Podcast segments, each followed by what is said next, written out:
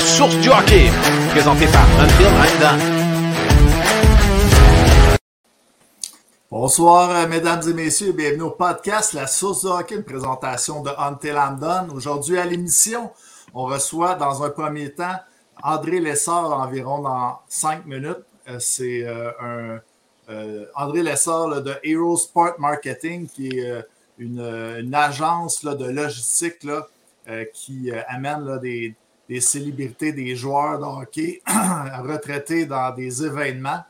Et puis, à, 8h30, on va recevoir Louis Bédard, ancien joueur professionnel de hockey et maintenant qui s'occupe du conditionnement mental des athlètes. Donc, vous l'avez peut-être remarqué, euh, on a David Lagacé qui est là aujourd'hui. Ça va, Dave? Salut, ouais, merci de l'invitation. Yes, yes. Donc, Dave qui fait la source LNAH chaque mardi, 20h, avec moi et euh, le TIF. Euh, LP, ça va? Ça va bien, ça va bien. Ça fait un bout qu'on ne s'est pas parlé. Ben, qu'on ne s'est pas parlé, qu'on n'a pas fait un petit show ensemble, c'est le fun. Puis, euh, ben, c'est ça. C'est plate. On, le Tiff n'est pas là ce soir, puis Pat non plus. Pat qui, qui, qui, doit faire des tours sur le lac encore à soir à son chalet. Il profite, euh, il profite de, de, de, de, ses vacances, puis on le laisse, on le laisse tranquille. Mais euh, non, je suis bien content de recommencer ça. Écoute, euh, ça, fait, ça faisait quoi, un, bon mois qu'on n'avait pas fait de podcast. Euh... Je pense que c'était autour du euh, avant, 19, 19, ouais. 19, décembre, je pense. Ouais, avant le, le World Junior qui, qui, qui a floppé. On n'a pas eu le temps d'en parler bien, bien. Mais non, c'est ça. Je suis bien content.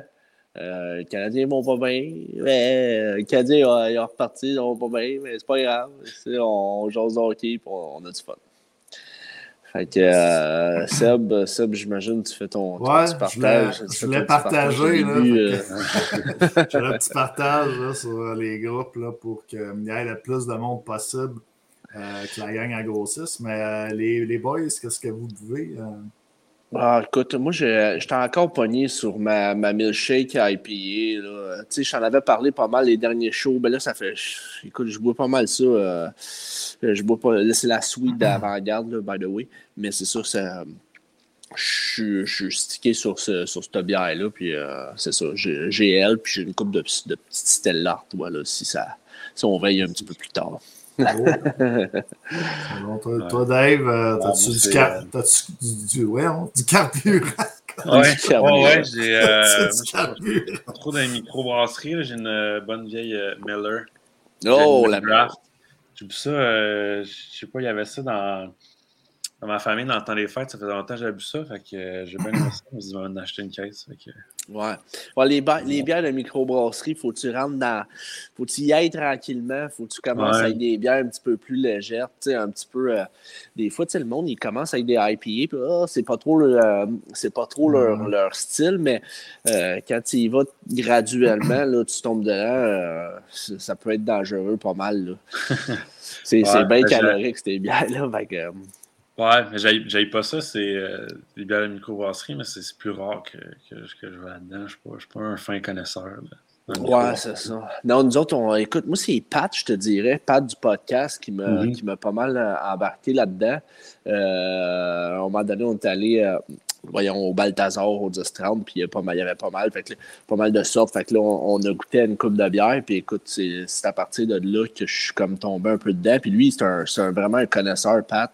Puis euh, à chaque fois que j'ai, euh, je sais pas quoi boire, je l'appelle ou j'y envoie un texte, je dis là, c'est quoi, c'est quoi tu me conseilles? Euh, puis écoute, il m'a fait goûter à des, des sales bonnes bières. Là. Fait que, non, c'est ça.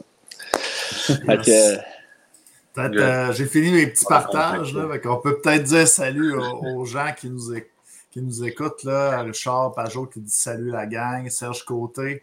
Euh, qui fait un petit euh, fist bomb. Euh, Julien Gargani, salut de Belgique, tabarouette, la Belgique est avec nous ce soir. le spin, Marc-André Spinola, Marc-Anthony Spinola qui est là. Salut les boys. Younes Hassani, salut les boys, ça faisait longtemps. Yes, sir, ça faisait longtemps, mais Ouais, Sarah Bérubé aussi qui, yes. qui nous fait des petits, des, petits, des petits smiles. salut Sarah. Yes. Donc, euh, est-ce qu'on est prêt à aller là, avec. Euh, oh, LP, t'as-tu gelé? LP? OK, OK, là, c'est beau. Donc, euh, êtes-vous prêt là, à aller avec notre premier invité ce soir? Yes, sir. Yes. Salut, André. Salut. Salut, les boys. Salut, salut tout le monde. Salut, André. J'espère que ça va bien. Merci beaucoup de l'invitation. Je l'apprécie. C'est super gentil. Ouais, ben c'est nous, qui l'apprécions. C'est nous qui l'apprécions. Merci, merci d'avoir accepté. Moi, je n'ai pas de, de, de, cadre avec des, des, petites fleurs en arrière. J'aurais aimé ça, moi aussi. ah. non, Marouette, hein, il... On peut faire, on peut faire un échange, une coupe de cartes. Je prendrais une coupe de cartes finie, moi te donner le en arrière. ça, ça, ça, ça commence ouais, On pourrait faire un petit trade. non, Marouette, notre invité commence avec eux autres. Donc, donc, euh, mesdames et messieurs, on est avec André Lessard de Aerosport euh, Marketing. Euh, on, vous l'a dit tantôt en début d'émission, c'est une agence de logistique là, pour les événements qui s'occupe de joueurs retraités pour plein d'événements. On s'est parlé un peu en pré-entrevue, André. On s'est posé quelques questions. Euh, mais on s'en est gardé là, pour euh, les gens qui nous écoutent. Bien sûr. mais, tu avais des pas de choses intéressantes. Là. Je pense qu'on va avoir du fun. mais, euh, ben, good. Parle-nous un peu là, de Hero Sport. Ben, écoute, Hero Sports Marketing, dans le fond, c'est une agence de représentation de joueurs retraités. Euh, ça, ça veut dire que si tu es récemment retraité ou que tu as 15, 20, 25, 30 ans de retraite, nous, on rentre euh, pour venir faciliter un peu le day-to-day des, joueurs et joueuses qui sont retraités, de leur donner un coup de main. Euh, souvent, pendant leur carrière, on sait tous qu'ils ont des agents actifs qui, s'occupent de tout, tout, tout, autre que quasiment performer sa patinoire pour eux autres. Euh, ça reste que des fois que quand ils sortent euh, après leur carrière, euh, ils n'ont pas nécessairement une idée de, bon, leur valeur, ils n'ont pas une idée de comment négocier, c'est pas leur rôle de savoir négocier.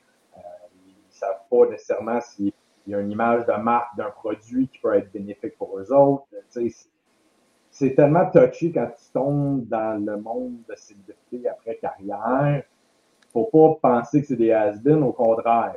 c'est du monde qui ne savent pas nécessairement quoi faire de leur nom et de leur image, puis ils ne savent pas nécessairement si c'est une bonne idée ou une mauvaise idée d'être des prêts noms pour des compagnies, des événements, des aides de charité, appelez comme tu veux.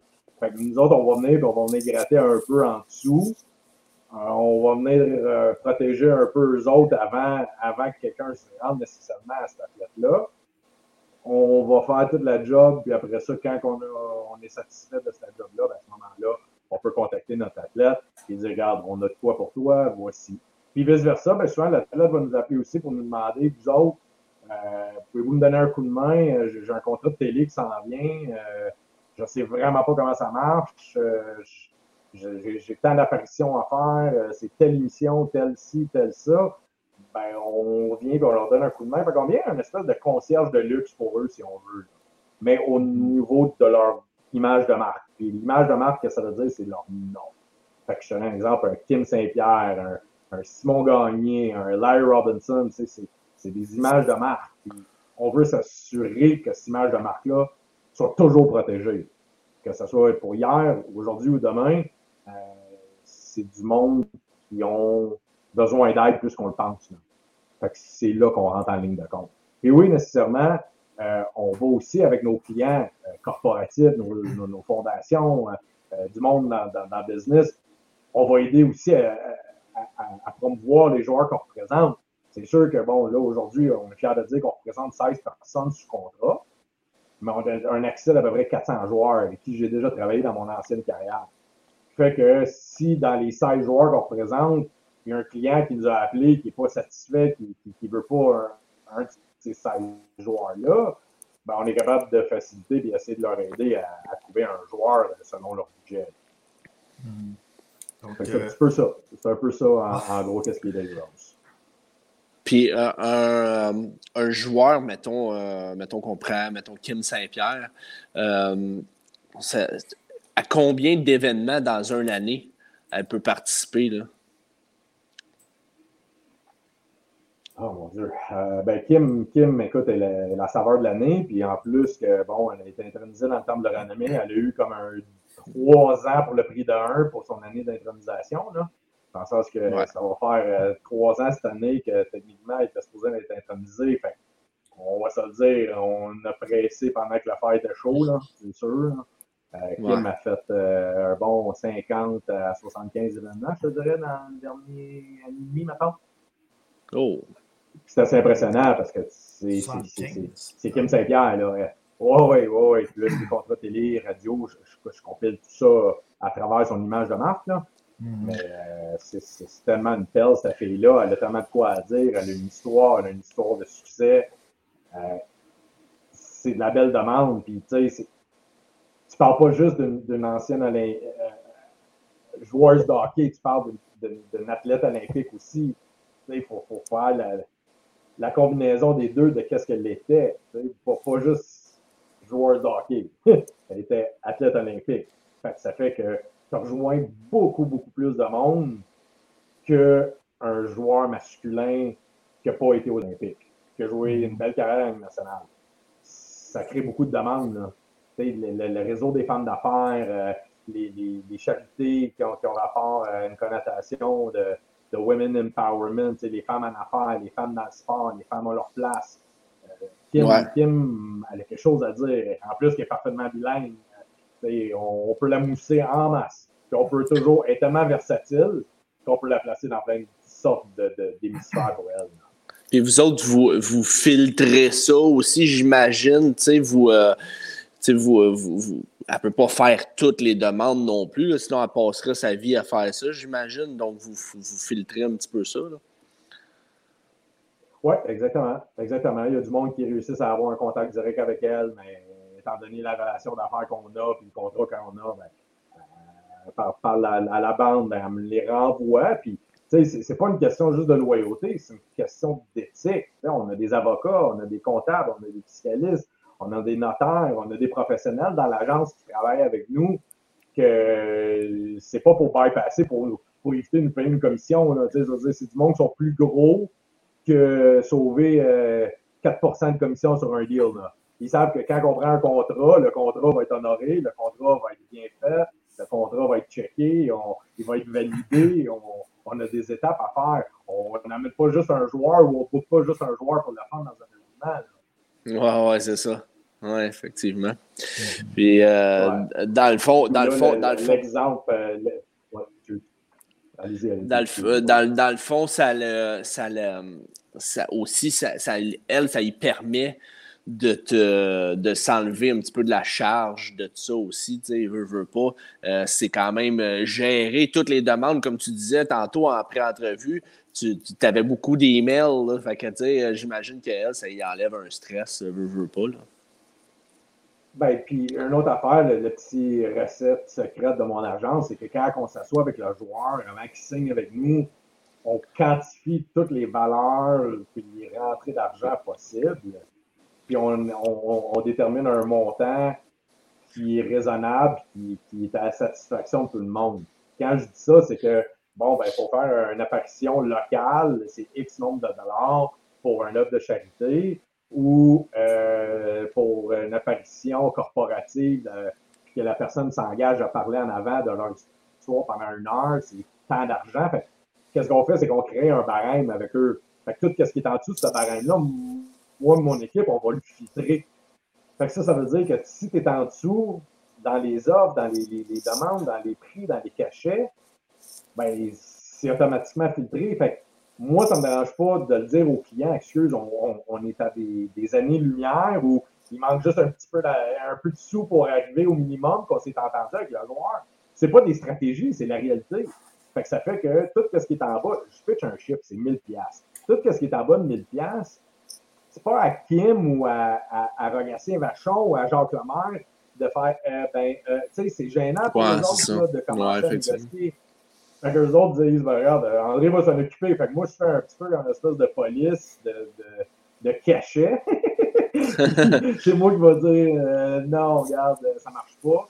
Euh, encore ce jour, il y a du monde qui, pense que le joueur euh, ou l'athlète en question, il se déplace gratuitement. Non, parce que si tu amènes un joueur, ben, tu vas vendre des billets, donc conséquemment, tu fais de l'argent sur le dos du joueur. C'est pas juste non plus, là. C'est sûr que quand le joueur m'appelle, il me dit Regarde, j'ai eu une demande, je veux même pas être payé, j'ai décidé de dire oui, je veux juste vérifier le contrat, ben, je me ferme la gueule, sais, là. je prends mon trou, je signe le contrat, puis c'est fait. Le joueur, il a toujours le dernier mot. Mais au moins, c'est pas lui ou elle qui se met en premier plan, puis qui se ridiculise, là. Mm-hmm. Puis c'est arrivé souvent. Puis vice-versa, j'ai des joueurs, puis pour de vrai, les boys, je, je nommerai pas de nom, mais j'ai des joueurs que ils, ont tellement peur de décevoir qu'ils se sont fait manger à laine sur le dos depuis 8 ans, 15 ans, 20 ans, qu'ils acceptent n'importe quoi de n'importe qui. Puis là, à un moment donné, ils viennent me voir et ils disent Hey, peux-tu m'aider Hey, buddy, je, je, peux pas, man. Tu t'es prostitué pendant 10 ans de temps. ah, ben ouais, comment, comment, comment tu veux qu'après ça, je, je, te mousse à la valeur que tu mérites? Il mérite. Le gars, il a trois Coupes Stanley. Il a deux All-Star Games. Euh, il a joué dans un Olympique. Puis il prend des cachets de n'importe qui, n'importe quoi. Ben, comment vous voulez que je fasse ma job après ça, de, de faire la police, l'escorte, le, le, ouais, d'être le gars en premier plan qui leur donne un coup de main quand l'autre il est plus for T'as une minute, prends un grand respect, là. Mm. Ils, t'oublieront pas. Ton nom est sa coupe, pas moi. euh, on, va, on, va, choisir ensemble et on, on, va y aller pour la qualité au lieu de la quantité. C'est un peu ça. Puis on dirait que ça semble super hautain de la manière que je parle en ce moment, mais c'est que ces gars-là ces filles-là, ils ont besoin. Mm-hmm. Quand je vous dis besoin, je donnais un exemple euh, tantôt quand on a jasé un peu. J'ai un joueur qui me disait qu'après sa retraite, la première année, il était plus occupé que pendant sa, sa dernière année d'être actif dans les nationales, parce qu'il habitait dans une petite communauté, puis tout le monde lui demandait à longueur de semaine d'aller parler dans les écoles, d'aller dropper des potes dans des tournois, de faire des soupers bénéfiques. Euh, écoute, il se faisait tellement tirer tout bas, tout côté. Puis il allait gratuitement, puis c'était un super bon gars, puis il donnait son temps. Mais à un moment donné, il dit Là, je dis non une fois à une personne, ma réputation est faite. Ils vont dire Je suis un peu de cul. Ils vont dire bah, c'est ça, j'ai joué dans le national, il vaut des millions. Euh, on, euh, au Québec, on est. On l'entend, cette chanson-là. hey, c'est pas. Hey, puis encore, hey, ce même joueur-là, un, ami du secondaire, l'a appelé pour endosser un produit. Okay? Fait qu'il m'appelle, il dit Regarde, il y a un gars qu'apparemment, je suis allé au secondaire avec lui, il, a lancé un nouveau produit, puis il veut que je sois son, image pour son produit. Mais il dit Moi, je ne m'occupe pas de ça. Il dit Heroes, mon agent, c'est lui qui s'occupe de ça, appelle-le. Je dis Ok, pas de trouble, débrief-moi. André, je me souviens pas du gars pantoute. Je vient de mon village, mais j'ai aucune idée c'est qui. ah, OK. OK. Bon, ben, c'est beau. Je parle avec le gars. Je dis, ah, ouais, Simon, c'est mon gars chum. Ah, OK, parfait. Euh, là, euh, ce gars-là, euh, écoute, il a fait des millions. J'aimerais bien ça qu'il devienne mon image de mon produit que je distribue.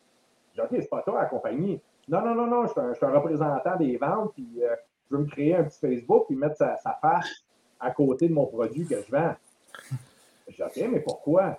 Ben, ça va m'aider à vendre mon produit. Ouais. Puis, qu'est-ce qu'il y a, mon joueur, en retour? Ben là, il vaut des millions. Ouais, mais c'est pas, une question d'avoir des millions. Toi, tu vas faire de l'argent sur son dos. Non, ben non, shadow secondaire avec. Hey, Puis, pas pour dire, pas pour dire au client, ben, il ne vient même pas de toi, là. Tu, sais, tu veux, ouais, c'est ça. Ouais. Euh, il va sortir l'album de finissant. Ben, c'est ça. Wow. C'est qui, là? C'est qui le joueur cheap là, qui a refusé? Dis-le donc, André. Là. euh... hey, non, c'est une blague. Fallait être là en pré-entrevue pour pouvoir l'entendre. C'est quoi? Non, non, time out. Je peux me protéger derrière parce que je suis un Québécois. Fait que je suis correct. Euh, c'était Mike Palmetier, le gardien de but des, des okay. de Toronto. L'ancien ah, gardien de but des Leafs. Est-ce qu'on le connaissait? Est-ce qu'il y a quelqu'un qui le connaît? Non, ah, je pense on, ben, on le connaît. On, on sait c'est qui, mais pas personnellement. C'est correct. On est tous correct. correct. Bon, ben, good. mais c'est, mais c'est vrai que pour un joueur, ça doit être malaisant un petit peu. Tu sais, euh, je me mets dans la place euh, des, des, des, euh, ben, des Québécois là, ici là, qui finissent leur carrière. Ici, on adore le hockey. Donc, veut, veut pas les Québécois qui finissent leur carrière, ben, même les Québécois qui sont en, qui jouent au hockey euh, sont très, très, très connus ici au Québec. Donc, euh, je dois avouer que ça doit, ça doit pas être facile. aller justement à toutes les toutes quasiment 3-4 soirs semaine, aller dans des événements, là, puis pas être capable de dire non, euh, c'est tough, c'est rough. Ça doit être... Les boys qui viennent juste débarquer de la glace, quand je dis ça, c'est des gars nouvellement retraités. ils ont des jeunes familles. Ils ont, des kids, ils ont tout à redonner, euh, ils ont, ils, ont, des bodies à avoir, de la famille à avoir, euh, ils veulent aller jouer au golf, euh, ils veulent aller dans leur maison en Floride, ils veulent, ils veulent vivre un peu d'indépendance, moins de responsabilité, mais plus de responsabilité dans, dans leur day-to-day. C'est normal. Fait que quand ils arrivent, puis ils se font tellement solliciter de même, puis c'est pas juste un gars qui me l'a dit, là, c'est plusieurs. Ils ont toujours comme un espèce de sentiment de redevance puis c'est quasiment, c'est tellement bonasse de leur part, c'est incroyable. Les gars, ils disent toujours, ouais, mais je veux les aider, je veux les aider, je veux les aider. Euh, ouais, t'as raison. Tu peux les aider, mais t'es pas obligé de dire oui à tout le monde. Puis mm. c'est ça souvent. Puis ça, je parle vraiment au niveau des Québécois. Les Québécois, là, sérieux, ont, ont une espèce de, de, de, de gentillesse. Ils ont, ils ont, ils ont aussi un, une transparence, ils ont une humilité. Euh, mhm. Ils ont vraiment quelque chose de bien. Euh, puis je ne bâche pas mes clients canadiens, anglais ou américains, mais le, Québécois, là, on sait tout, il va mettre son cœur sans ouais. C'est pour ça qu'on les voit souvent dans des événements. Mhm. Beaucoup plus que voir des, Canadiens anglais ou des tu disais, tu disais, André, que euh, depuis une vingtaine d'années, tu côtoyais des, des vedettes, là, un peu des joueurs, tout ça, c'est quoi que tu faisais avant? Avant, j'étais propriétaire d'une compagnie qui s'appelait AL Collection. C'est une, compagnie d'autographes d'encadrement. nous autres, on était une compagnie qui était 100% verticale, puis on, avait une manufacture d'encadrement sportif. on vendait dans tous les magasins en surface, euh, les Rousseau, Sport Expert, euh, Hockey Expert, etc., euh, etc. on faisait nous-mêmes les propres séances de signature avec les joueurs on créait notre encadrement de la manufacture. On avait une équipe de vente, puis on vendait ça à travers euh, le Canada. Puis on était très impliqués aussi dans le monde des collectionneurs directs, dans les salons de collectionneurs. Euh, on amenait des, joueurs actifs et retraités. Euh, on travaillait beaucoup, beaucoup avec les agents actifs pour répondre aux, besoins de, notre ancienne business.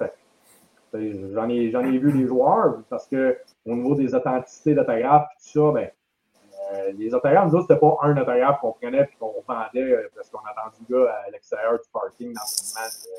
Ouais. C'était des, vrais séances de signature payants, euh, corporatifs. Le gars, il venait, il signait 400-500 autographes, des chandails, des rondelles, des photos, tout ça.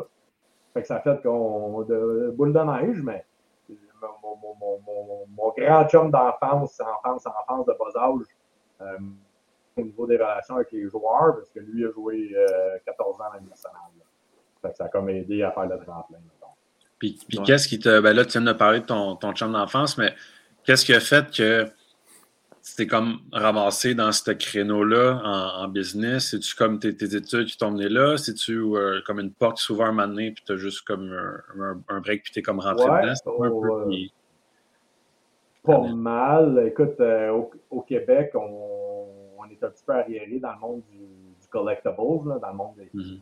des, articles de collection. Euh, c'est très populaire au euh, Canada, anglais et américain. C'est jour et nuit de ce qu'on vit ici au Québec.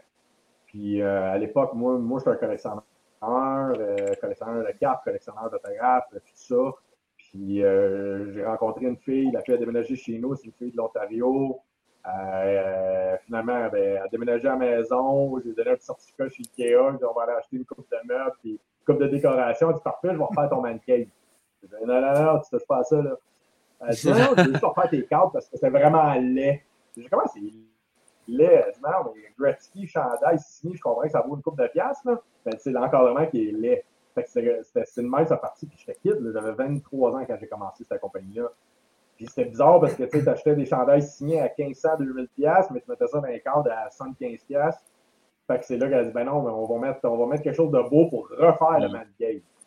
Fait que de là, ben mon chum, il venait juste de commencer dans la ligue, ça faisait 2-3 ans.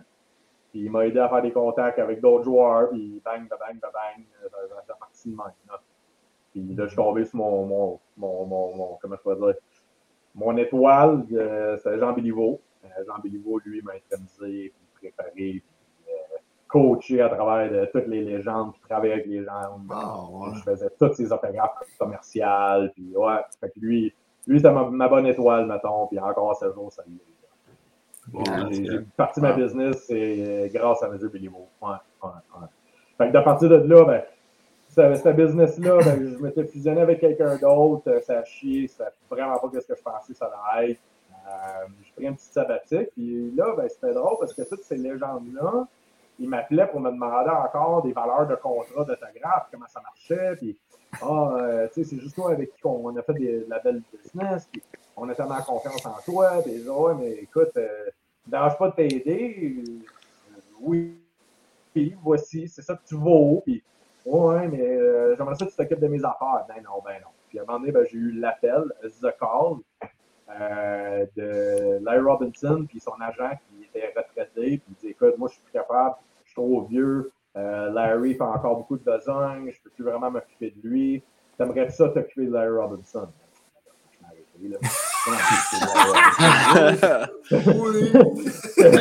Un leg. Je te leg. Robinson sur un plateau d'or. Fuck, man. Euh, ma femme était dans le camion avec moi. Ben, écoute, tu me laisses-tu peut-être une journée pour y penser? Je ne sais pas par où me prendre. Ben voyons, tu as négocié des contrats toute ta vie dans le temps que tu avais ta compagnie dans, dans, de ta grave d'encadrement, c'est la même affaire. Il dit, je vais même t'aider là-dedans. Bon, ben, OK, laisse-moi y penser. Voyons, laisse-moi y penser, c'est sûr. En une seconde, il dit oui dans ma tête. Fait que le lendemain, j'ai pris le téléphone, on a fait une conférence à trois. Puis euh, il dit Ouais, il dit là, toi, tu vas partir de ton agence, puis je vais être ton premier client on va travailler ensemble. Ça a parti de même. Puis j'avais appelé d'autres joueurs pendant cette journée-là pour savoir qu'est-ce qu'ils en pensaient. Écoute, ça, a fait un espèce de, de, bombe atomique parce que tous ces joueurs-là, c'est exactement ça qu'ils ont besoin. C'est du coaching, puis ils ont besoin d'aide, puis euh, d'apprendre à dire non, c'est pas leur, pas leur job. c'est devenu la mienne, dans c'est sûr que bon, quand tu pars avec Robinson, Lemaire, euh, Steve Schott, Kim Saint-Pierre, tous des membres de la Temple de le renommer. Encore une fois, ça fait boule de neige. Puis bon, les, les, bodies qui sont venus dans le décor, les Théo, euh, Jean-Sébastien Giguère, euh, Simon Gagné, Pascal Dupuis, tous ces gars-là, ben, c'est let's go, André, on, va t'encourager, on veut. C'est une bonne idée. C'est le même sa partie. C'est vraiment le même sa partie. encore une fois, sans prétention, c'est que on veut représenter des joueurs qui sont en demande et qui euh, ont besoin d'aide. Il y a des joueurs qui sont extraordinaires. Je veux dire, on s'entend-tu, je n'irai pas appeler Serge Chavard pour le représenter. je pense qu'il est capable de le faire tout seul. ouais, c'est ça. André, euh, j'ai des petites photos là, à, te montrer, puis aux gens aussi qui nous écoutent. Euh, je voulais savoir, c'était en quelle occasion? OK. Parfait. Hey, Bobby Hall. Chris Chilios. Ouais, Donc, Breton, Bobby Hall, Chris Chilios. C'était à Chicago. C'est dans, dans quelle occasion, ça? Ouais. Ça, c'est le plus gros congrès de collectionneurs en Amérique du Nord. Euh, ça se déplace de, de grosses villes en grosses villes de tous les années. Puis, euh, division hockey, le, le promoteur là-bas, je le connais pas mal bien il m'a mandaté d'amener des, des, anciennes légendes. Fait que c'est sûr, je me suis comme glissé une petite photo avec, euh, d'après moi, la prochaine photo que tu vas montrer, là, avec euh, Dennis Rodman. Là. Fait que c'est sûr, des ah, fois, ah, il ne faut pas que je sois un fan. Je l'ai vu, mais je ne l'ai pas mis. non, c'est bon. Mais ça, ça, tu sais, fuck, je n'enverrai pas Dennis Rodman. Fait que oui, de temps en temps, je vais prendre une petite photo avec, euh, avec ces gars-là. Là, mais je ne suis pas très, très, très petite photo c'est ma clé de communication puis marketing qui me dit toujours prendre des photos avec les joueurs, puis réseaux sociaux, puis ah, ok, c'est correct. Fait que de temps en temps, je vais prendre des photos avec les gars. Dans les, dans les salons? C'est parti de la dans, dans les salons de collectionneurs.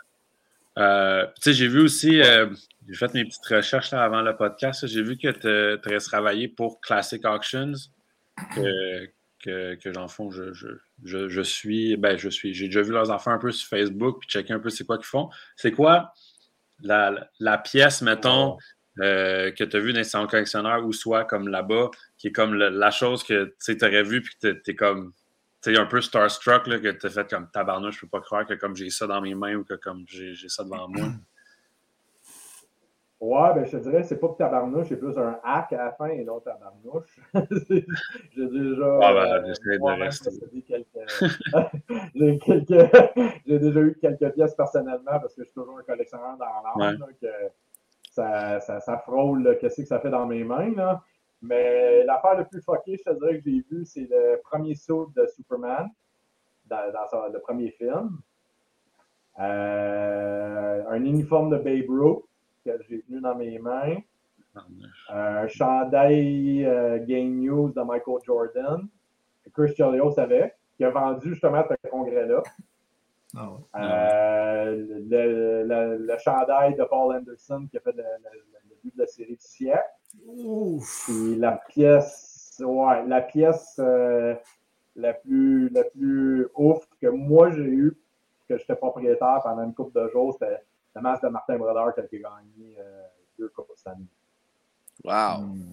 Nice. C'est-tu le même? Les, les, les, gardiens, y a-tu comme. Euh, est-ce qu'ils changent de masque comme des fois à chaque année, puis le font, ou comme lui, dans le fond, c'était le même masque pendant genre la majorité ben, au, de nos jours, les gars, ils changent plus souvent qu'autrement parce qu'il y a tellement du marketing en arrière, les compagnies, le design, tout ça. Mm. Euh, je te dirais, mettons, notre gang à nous, là, dans notre groupe d'âge, les gars des années 90, début 2000, ils n'en portaient pas tant que ça. Il y en a, il y en a que oui, comme Ed Belfort, je pense qu'il a porté une affaire comme 41 ou 42 masques. Mais un gars comme Pat, euh, Patrick Roy, lui, il en a porté 5. ça dépend vraiment du confort. Il, Ouais, il y a beaucoup de gars qui, avaient des superstitions. Euh, il y a des gars qui ont porté même un masque tout le long de leur carrière. Euh, mais je te dirais que la grande majorité des gars des années 90, début 2000, c'est 5 à 10 masques. Euh, c'est encore, plus rare. Hein? Ouais, C'est cool, ça. Ouais, ouais, ouais. Hey. Ouais, il y a des affaires des fois là, que tu dis, j'ai pas, me semble que j'ai pas le droit d'avoir ça. T'espères pas de faire cambrioler chez vous quand tu l'as dans ton sol. Pour, euh, non, c'est ça, le man cave il est assez fourni, puis il y a des affaires que même les assureurs sont pas au courant parce qu'ils voudraient pas m'assurer, mettons. Là. c'est ça. puis pas juste ça, c'est la justification de la pièce. Là, Moi, j'ai des affaires qui sont plus sentimentales que de valeur monétaire. Puis, c'est faire la part des choses entre les deux aussi. Là. Il faut, faut que tu collectionnes quelque chose qui t'allume, pas juste pour le signe de la pièce. Ouais. un passionné dans ça. Là. Ouais, effectivement. je vais vous en compter une, la pièce euh, qui, qui me fait plus capoter. J'ai la première, puis après, euh, facture dans le temps que j'avais ma compagnie euh, de thérapie d'encadrement, Jean Béliveau qui avait fait à la main. c'est correct, là, je veux dire, il n'y a, a, pas de cachette là. La première fois que je le rencontre, on fait notre séance de signature, je le paye, il m'arrive, puis il fait une facture à la main. Puis au moment qu'il arrive, il me donne la facture, il dit on peut-tu s'entendre que c'est la dernière facture que je te fais? Fait que là, moi, en échange, je dis, on s'entend que c'est le dernier chèque que je vais te faire. En voulant dire, il voulait être payé en cash. on l'avait fait. Puis euh, mon épouse, je pense, le 2-3 Noël, puis écoute, ça fait quasiment 10 ans que j'ai plus ma compagnie de, de, de Puis elle, elle, avait retrouvé la facture, puis elle m'avait fait encadrer. Mais tu sais, pour moi, c'est plus que ça n'a pas de valeur. Tu sais, je veux dire, c'est lui qui m'a mis au monde avec, avec les membres sans le renommée, avec, avec, tout ce que j'ai pu avoir comme relation avec ce monsieur-là. Hey, ma femme, elle a allaité le 24 décembre chez M. Biveau, mon premier gars. Mon ça, c'est une bonne, une bonne anecdote. c'est des affaires de même. Ah, j'en ai. Écoute, apparemment, ça a l'air, je pourrais écrire un livre le trois quarts de ce livre-là, d'après moi, j'aurais bien des mises en demeure, là, mais en tout cas.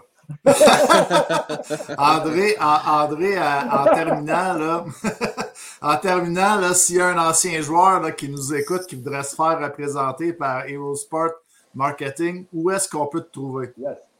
Ouais. Ben écoute, herosportsmarketing.com qui est notre site. Euh, tous les liens sont là. Mais aussi, euh, je m'adresse aussi aux compagnies, aux individus, aux, au monde qui veulent avoir des joueurs dans leur événement aussi. C'est pas juste euh, les 16 joueurs qu'on présente. On a un gros accès. Euh, toutes les informations sont sur le site. Euh, allez voir ça, c'est un beau site, c'est charmant, c'est user-friendly. Puis merci beaucoup, beaucoup, beaucoup à tout le monde du temps. Là, que... On a, on a perdu André. on pensait qu'il avait fini de parler. ouais, ben, euh, peut-être que son, peut-être qu'il a manqué de batterie de, sur, son, sur, son, ordi ou quoi que ce soit. Non, mais il habite dans le nord qui nous a dit ah aussi. Ah ouais, euh, donc, euh, peut-être que, peut-être que le signal il a lâché. La, ah, la, la coupole ça, sur le top a lâché.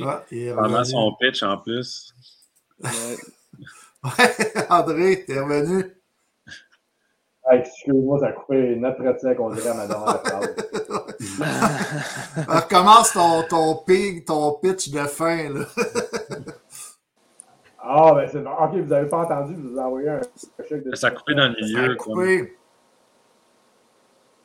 Ok, fait que vous n'avez pas entendu, je vous envoyais 10 000 à chaque gars. Hein? Ah! ça, on l'avait entendu. Ça, on l'avait entendu. ah, vous l'avez pas entendu. ça avait coupé juste après, André. Oui, c'est ça, exact. Non, merci beaucoup, beaucoup, je l'apprécie. J'espère être invité encore une autre fois, puis on pourrait peut-être rentrer dans l'histoire un peu croustillante que, que j'ai par rapport à certains joueurs que, avec qui j'ai travaillé dans le temps. Ah, c'est sûr, c'est bon, sûr, certain. en plus, tu t'invites, je pense que la porte est ouverte pour toi, mon André, quand tu veux. je mets toujours la ligne à l'eau. On va faire plaisir, les gars. Merci encore de l'opportunité. Merci à tout le monde d'avoir écouté. C'est super apprécié. Salut, André. Merci beaucoup. Merci. Merci. Merci beaucoup, André. Donc, euh, André qui est parti. Ben, André Lessard de Aerosport Marketing, aerosportmarketing.com. Euh, si, pour les gens qui, qui, qui, seraient peut-être intéressés là, aussi à avoir là, une célébrité du monde du, hockey, du sport euh, euh, pour un événement. Donc, comme qui dit, comme qui dit, il doit en avoir popé des, des, histoires croustillantes. Et il nous, laisse un, il nous laisse un peu sur le tapis. Ben ouais, on, on, va, on va le réinviter, c'est sûr certain. Puis, euh, ouais. marketing. Ouais, c'est ça. Et, euh... on, a, on a un autre invité, là. C'est ça la bonne nouvelle, messieurs. Puis il, est, il est dans la salle d'attente. Let's go. Euh, on y va? Yes, sir. Salut, Louis. Salut. Salut. Salut, Louis. Ça va bien? Oui, ça va bien, merci. J'ai vu Tavarouette, il était comme et, 33. J'allais dire euh, à André, là, euh, salut André, puis hop, tu t'es levé de ta chaise, tu es comme parti pendant deux, trois minutes. ça fait peur que je ne revienne pas? Parce que moi, au début, là, je vous ai vu euh, prendre ça, fait que j'ai été en chercher une aussi. Là. Ah, ah c'est bon ça. Ben oui. ouais, puis là, j'étais comme en train de l'oublier, puis j'avais peur que tu me dises en arrivant, hey, où t'as bien? Fait que là, tu sais, j'étais pas pour dire, OK, attends une minute, faut que j'aille chercher. Fait que quand tu veux partir, j'étais parti chercher ça. ouais, c'est bon ça. Une bonne, une bonne affaire. Un podcast SDH sans bière, c'est pas un podcast SDH. Yes. Donc, Louis Bédard, ancien joueur professionnel de hockey. Euh, maintenant, tu t'occupes du conditionnement euh, mental. On voudrait peut-être là, euh, faire un portrait là, de, ta carrière, commencer peut-être par le début. il y a beaucoup de gens, là, je sais, qui nous écoutent, là, qui sont des fans de la LNAH. On fait le podcast là, chaque mardi 20h de la LNAH. Tu aurais pu être aussi, ou tu pourrais peut-être être invité sur ce podcast-là bientôt. Qui sait? qui sait? qui sait? Si on, on commence là, par le commencement, donc, euh, tu as fait carrière dans le hockey pendant beaucoup d'années. Tu as joué dans le junior majeur. Tu as eu des bonnes saisons. Euh, j'ai vu, ben, peut-être si tu peux nous parler de ta carrière junior majeur. on remonte là, à, plusieurs années. Là. Mais moi, euh, j'ai commencé à Sherbrooke avec les Foucault de Sherbrooke à 17 ans, puis j'ai pas fait toute, la saison à 17 ans. J'ai fait une petite erreur. C'est pas pour rien que je fais que je fais qu'est-ce que je fais en ce moment. C'est pour aider les, joueurs à, être forts au niveau mental et être capable de ne pas faire des, erreurs que, que j'ai pu faire. c'est souvent au niveau mental, des fois, qu'on fait des erreurs. Puis euh, moi, j'ai manqué de ma maturité peu ma première année. Puis ça fait que ça fait en ça, je me suis retrouvé dans le Junior 3 pour finir ma saison. Puis euh, la saison d'après, ben, j'ai été invité à un autre équipe, le Collège Saint-Verdun. J'ai fait l'équipe là-bas, mais vraiment dans une identité de bagarreur. J'ai quand même été toujours un gars qui est capable de jouer au hockey aussi. Mais j'ai eu une identité de bagarreur tout de suite à mes années junior majeur. Puis après ça, c'est quelque chose qui, qui a continué dans mes années pro aussi. J'ai joué euh, plusieurs années dans East Coast, quatre ans dans East Coast, une dizaine de matchs dans, la Ligue américaine, une année en Angleterre, puis je suis revenu huit ans dans, la Ligue américaine ici, dans le semi-pro. Mhm. Donc, euh, c'est une carrière qui m'a rendu très fier, mais après ça, j'ai commencé à réfléchir vraiment que j'aurais pu faire de différent. Puis, j'avais aucun regret au niveau physique. Peut-être, oui, un petit peu plus quand je suis revenu jouer dans l'année américaine, parce que c'était rendu secondaire j'avais pris du poids. J'étais moins en forme, c'était moins une priorité. Mais mes cinq années, maintenant que j'ai joué professionnel, j'avais tout fait dans mon pouvoir pour être au maximum de ma forme physique à toutes les années. J'ai vu que tu as fait des camps de la Ligue, as fait des camps de la Ligue nationale aussi, un avec les sénateurs puis avec les Capitals. Oui, j'ai un cas des, euh, avec les sénateurs en, 1994 puis les Capitals Washington en 1999. Puis juste pour finir, c'est ça, j'ai commencé à réaliser, mais que c'est tout au niveau mental les regrets que j'avais. J'ai commencé à m'intéresser beaucoup à la psychologie, au développement personnel. Puis c'est à partir de ce moment-là, j'ai dit, puis moi, je suis pompier de métier aussi, je suis pompier au service incendie de Montréal. Puis euh, je voulais trouver un moyen de revenir dans le, monde du hockey, puis être coach à temps plein, mais ça a été très difficile par rapport que je travaille souvent de soir. J'aurais pas pu être, capable d'être éduqué à temps plein. Donc, euh, j'ai dit, euh, comment que je peux revenir? Puis j'ai décidé de revenir dans quelque chose que je crois vraiment le développement du conditionnement mental, du mental. Puis c'est quelque chose qui est bien trop négligé dans le milieu du hockey. Ça n'a mm-hmm. aucun bon sens. Puis je suis en train de changer les choses. Puis euh, je suis de ça. Puis moi, ça fait presque quatre ans que ça a commencé. Puis euh, de plus en plus, les organisations commencent à croire en ça. Euh, je travaille avec la Magdalene, ça fait trois ans, une école secondaire projet chez nous. Je donne des conférences à beaucoup d'écoles, à beaucoup de structures, euh, un petit peu partout. J'ai beaucoup de clientèle en, coaching individuel. De plus en plus, le monde commence à reconnaître comment que ça peut être important, puis comment que ça peut être là, peut-être tes principaux blocages. C'est pas au niveau physique, c'est au niveau mental. moi, Louis, j'ai une question pour toi. Euh, ça, ça, consiste à quoi, mettons, un suivi avec un, avec un kid euh, pour du conditionnement mental? À, quoi ça consiste? Ben, c'est souvent, lui, il va m'arriver avec une problématique, mettons un manque de confiance. Ben, c'est quelqu'un qui a de la misère avec le contrôle de ses émotions. Puis nous, on va, travailler ensemble. Euh, qu'est-ce, qui est important de mentionner aussi, c'est que j'ai fait un cours pour faire ça. C'est pas juste, oui, euh, je me différencie beaucoup parce que je, suis un ancien joueur, c'est ça qui me différencie beaucoup puis qui, donne une valeur ajoutée. J'ai fait un cours aussi, j'ai fait un cours en, PNL, en programmation neurolinguistique. La plupart des coachs de vie, c'est l'approche qu'ils ont pris. Moi, depuis le début, c'était vraiment pour travailler avec les athlètes que j'avais suivi ce cours-là. Cette approche-là, mais qu'est-ce que ça dit? Ça, veut, ça dit qu'on est programmé, on est conditionné depuis qu'on est jeune à faire certains comportements, euh, c'est des croyances qui peuvent nous bloquer, tout ça. Fait que c'est vraiment aller voir c'est quoi qui te bloque avant, puis tracer un autre chemin. c'est tout des patterns. vous avez déjà entendu parler des patterns de comportement. Je, suis convaincu que vous avez entendu parler de ça, des patterns. Fait que je travaille beaucoup avec les patterns, de changer tes patterns, de savoir c'est quoi le chemin qu'il faut que tu prennes à la place du chemin que tu n'emmènes pas à la bonne place tout le temps. Fait qu'en en résumé, euh, bien, euh, bien vite, c'était un, petit peu ça que je fais avec, avec les gens. c'est vraiment intéressant. Puis, euh, tu sais, avec maintenant, là, si, tu as, joué, là, tu parlais, tu as fait les camps 94, 99, tu as, joué au hockey des années 90. On parle du hockey des années 90, 2000. Euh, puis maintenant, les jeunes, là, en 2021, c'est quoi la différence, tu trouves, qui a changé entre ton temps et leur temps? Là? Mon temps et leur temps. Euh, je pense que c'est la manière qu'il faut, qu'il faut leur parler. Ils peuvent être très sensibles. Puis euh, souvent, les mm-hmm. jeunes, je ne veux pas me faire euh, pitcher des tomates en disant ça, mais souvent, les, jeunes sont moins tough que dans mon temps. on va dire, on va dire les vraies affaires. Souvent, les jeunes, ça qui jouent dans les structures 3A, c'est des jeunes que, les parents ont quand même des bons moyens et tout ça, fait qu'ils sont habitués d'avoir tout facile dans la vie. Fait que, tu sais, quand l'adversité arrive, mettons, qui arrivent, ils sont pas repêchés, ils sont midget espoir, ou ne sont pas pêchés dans le midget 3 puis ils sont peut-être abandonnés, puis tout ça. À mon, à mon époque, ça n'aurait jamais arrivé. J'ai joué avec des Francis Bouillon, Steve Bégin, c'est quelqu'un que je connais. C'est des gars qui ont eu ça tough, tough, tough, tough, tough. Ils viennent de des milieux défavorisés. Ils ont eu ça tough. Ils, étaient affamés. J'ai publié un, blog il y a quelques semaines sur. Euh, moi, je fais beaucoup de blogs sur ma page, euh, sur ma page Facebook. Je vous invite à aller voir Bédard Coaching Conditionnement mental pour athlètes. Puis c'est sur mon site web aussi. Là. Puis euh, c'est ça que je parlais. Est-ce que tu es vraiment affamé? Est-ce que tu es, est vraiment faim? Puis je parle l'exemple de Francis Bouillon. Francis Bouillon, c'est un gars qui il n'avait même pas fini son secondaire 5, je pense. C'est pas un gars qui était bon à l'école. Il était affamé, lui, il voulait faire carrière.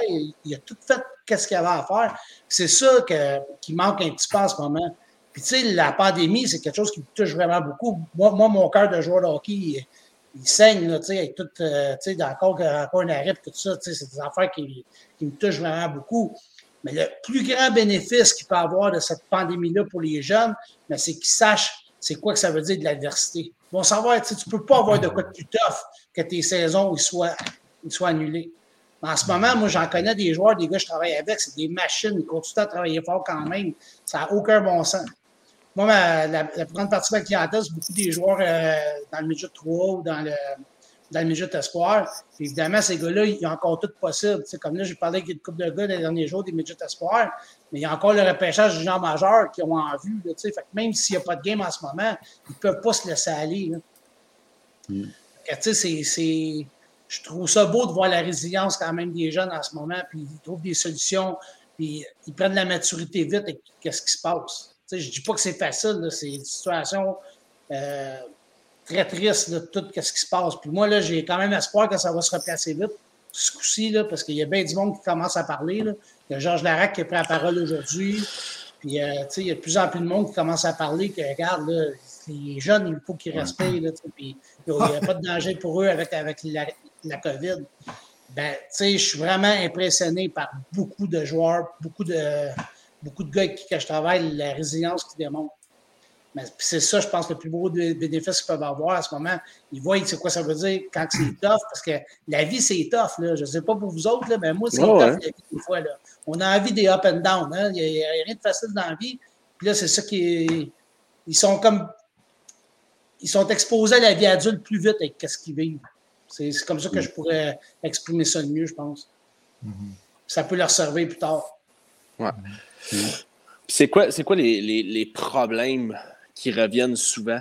Les, les, ben, peut-être pas les problèmes, mais les, euh, euh, les concerns, euh, concernements. Le jeune là, euh, qui, qui, vient te voir dans ton bureau. Euh, y a-t-il un, slump puis il t'appelle ou c'est. Ben, c'est souvent quand il y a des problématiques. Là, il y en a quand même qui viennent me voir quand tout va bien. Là, mais la, plupart du temps, je fais plus de la prévention avec eux autres, de conditionner euh, d'avance des interférences qui arrivent. Moi, j'appelle ça des interférences, les problèmes. Mais euh, c'est beaucoup du monde qui vient me voir, mettons, pour, du manque de confiance, ils se comportent trop aux autres, ils ne sont pas capables de rester dans, dans leur zone optimale, ils, sont prêts, ils, se laissent euh, déranger beaucoup par des choses qui sont hors de leur contrôle. Puis il y a quelque chose que je travaille beaucoup avec les joueurs aussi, c'est de c'est de se connaître comme joueur, de se connaître comme athlète. C'est super important. Parce que moi, de plus en plus, je réalise que les gars qui sont au hockey, les gars qui sont dans la Ligue nationale, la plupart du temps, c'est des gars qui jouent dans leur identité. C'est des gars qui se connaissent comme joueurs. Ils savent vraiment tout ce qu'ils ont à faire à tous les matchs, puis ils jouent de la même façon à tous les matchs. Puis moi, je pense que c'est ça qui a fait que le Canadien s'est rendu loin l'année passée dans les séries. Parce que tout le monde était dans la bonne chaise, tout le monde jouait dans leur identité, personne ne se cassait la tête. cette année, il y avait des gros morceaux qui manquaient qu'est-ce que ça a fait, les gros morceaux qui manquaient, mais il n'était plus dans la bonne chaise. Il voulait en faire trop. Il y a un Jeff Petrie, mettons, qui n'a pas une bonne saison du tout, mais là, il était comme rendu premier défenseur. Fait que, tu sais, c'est tout des. Jouer dans ton identité, hmm. c'est une des choses que je travaille le plus avec les joueurs. C'est une des choses qui est le plus importante. C'est des choses pas mal que justement, quand tu as fait tes études post-carrière, puis qu'est-ce que tu fais là, des fois, ça t'arrive. Ça t'arrive-tu des fois que tu as des réalisations un peu de comme Ah, si j'avais donc su ces choses-là quand j'étais plus jeune? Toujours. j'ai des méchants flashbacks, puis j'ai des méchants. Euh, ben, tu sais, dans, dans, mes conférences, je parle beaucoup de mes histoires personnelles. Je parle beaucoup de ce que j'aurais fallu que je fasse différemment. Je me suis souvent pas posé bonne question. Là.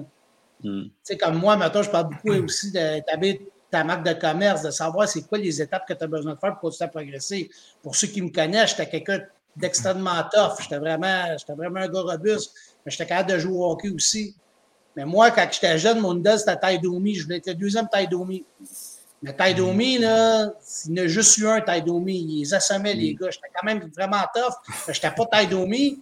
Puis qu'est-ce que j'avais pas remarqué de Taidomi, c'est qu'il y avait un super coup de patin aussi. Puis moi, ça a toujours été une de mes lacunes, mon coup de patin. Fait qu'à la place de faire des écoles de power skating, à la place de, de, de travailler sur mon patin, être un middleweight, parce que je suis convaincu que j'avais au moins le niveau pour être régulier dans l'AHL, peut-être même jouer dans des, des games dans, dans NHL, à la place de me concentrer et de vouloir toujours être le top de chaque ligue. Quand j'ai joué dans East Coast, j'étais le numéro 2 de la, de la ligue. Mais c'était des gars de 6 pieds 3, des gars de 6 pieds 4 qui se faisaient rappeler. Parce que moi, je suis juste 5 pieds 10. Mm. C'est toutes des choses que maintenant, je suis capable de voir. C'est ça que je veux montrer aux jeunes. C'est ça que je veux, je veux, montrer aux joueurs. Faites pas les mêmes erreurs que moi. Tu sais. Mm. Puis qu'est-ce que ouais. je fais en ce moment avec les joueurs? C'est comme c'est quelque chose qui me nourrit, ça n'a aucun bon sens. Mm. Je suis pompier, je l'adore. C'est une super belle job que j'ai, mais c'est un, un, métier. Qu'est-ce que je fais avec les jeunes? C'est un life calling, un calling en anglais. C'est quelque chose que je me sentais appelé à faire. Puis, tu sais, quand je t'en parle, puis j'ai des frissons, là. Tu sais, moi, je, je fais pas ça pour l'argent. Je fais, tu sais, c'est pas ça tout qui me motive à, à faire, à faire qu'est-ce que je fais. Mais c'est quelque chose qui me nourrit en dedans, c'est incroyable. Puis euh, justement, toi, ça, ça, prend combien de temps dans, dans, dans ta vie, ce, ce, ce métier-là? Tu, sais, tu dis que tu travaillais un petit peu à, avec, les, avec les élèves de la Magdeleine. Est-ce que tu te déplaces, euh, déplaces sur, euh, à leur école? Tu as un bureau aussi ouais, pour les consultations? Mais moi, je fais, je fais ça beaucoup à, à la maison, mais là, évidemment, je, je, suis plus par Zoom. Là. Je suis rendu aussi. Le, le, bon côté de la, la pandémie pour moi, c'est que je suis rendu aussi à l'aise en Zoom qu'en personne. Je donne, je donne, même beaucoup de conférences par Zoom maintenant. Puis je, je fais beaucoup de coaching par Zoom. Mais c'est à peu près 10-15 heures euh, par semaine. Puis avec la Magdalene, vu que je suis impliqué dans le day-to-day qu'eux autres, je, je suis souvent sur la glace pour les pratiques aussi. Hmm. Tu disais que tu étais du coin de la prairie. T'es-tu es dans quel. C'est constant. C'est constant? Ah, ben t'as ouais. ton... On est de. Moi, puis LP, on habite à Saint-Philippe. Puis on, ah vient, ouais, de Saint... puis on vient de Sainte-Catherine. Okay. J'ai habité à Saint-Constant pendant un petit bout aussi. Ouais. Ah, moi aussi. Moi, j'ai habité à. Moi, j'étais un gars de Montréal, puis on, s'est emmené ici dans une couple d'années. Puis euh, j'adore le coin. C'est un super beau coin. Là. Très familial. Moi, j'ai un enfant. Puis c'est parfait. Euh, j'ai une question. Ben, non, vas-y. Vas euh, J'avais une question parce que je la pose tout le temps à, à, tous les joueurs qui ont joué longtemps, qui ont eu des grosses carrières de, de joueurs de hockey puis se sont promenés. Puis euh, j'ai vu, on, on, voit que tu as joué en, en Angleterre. Euh, donc, euh, comment comment tu as trouvé ça, jouer en Angleterre? Puis ça ressemble à quoi euh, la Ligue d'Angleterre pour, pour un tough un peu? Là? Bien, la Ligue en Angleterre, c'était une ligue très tough par rapport à, aux joueurs qui étaient là. Tu sais, je me suis battu avec Denis Vial. Il y avait des, beaucoup d'anciens Byron Icar. Il y avait beaucoup des anciens toughs de la Ligue nationale qui étaient là à l'époque que j'ai joué en, l'an 2000. Mais c'est une de mes plus belles années de hockey. Moi, j'ai arrêté de, de, jouer en Angleterre, puis je suis revenu ici. J'avais une bonne offre des Chiefs de Laval pour venir jouer dans la Ligue nord-américaine. Puis moi, j'ai arrêté là pendant une couple d'années, mais moi, mon équipe a fait faillite. C'est là que j'ai décidé de revenir à l'école de préparer okay, mon après-carrière. Mais ça a été une expérience. C'est une de mes plus belles années en carrière, là, mon année que j'ai joué en Angleterre. C'est incroyable. Je jouais dans une ville universitaire, une ville de party, une ville super la fun. Deux games par semaine, on pouvait voyager. C'est une super belle vie de jouer en Europe. Ouais, ben c'est ça que les gars, de, on ouais. a interviewé une couple de, de, gars qui ont joué justement en Angleterre, puis c'est ce qu'ils nous disaient. Ils nous disaient que c'était une ligue qui était tough, tu sais, les, mm. Comparativement aux autres, aux autres ligues en Angleterre, tu sais. Ouais, pas en Angleterre, mais en Europe. En, en Europe. Une ligue qui était tough, mais je me suis battu 12 fois dans l'année au lieu des 50 fois que j'avais joué dans une américaine.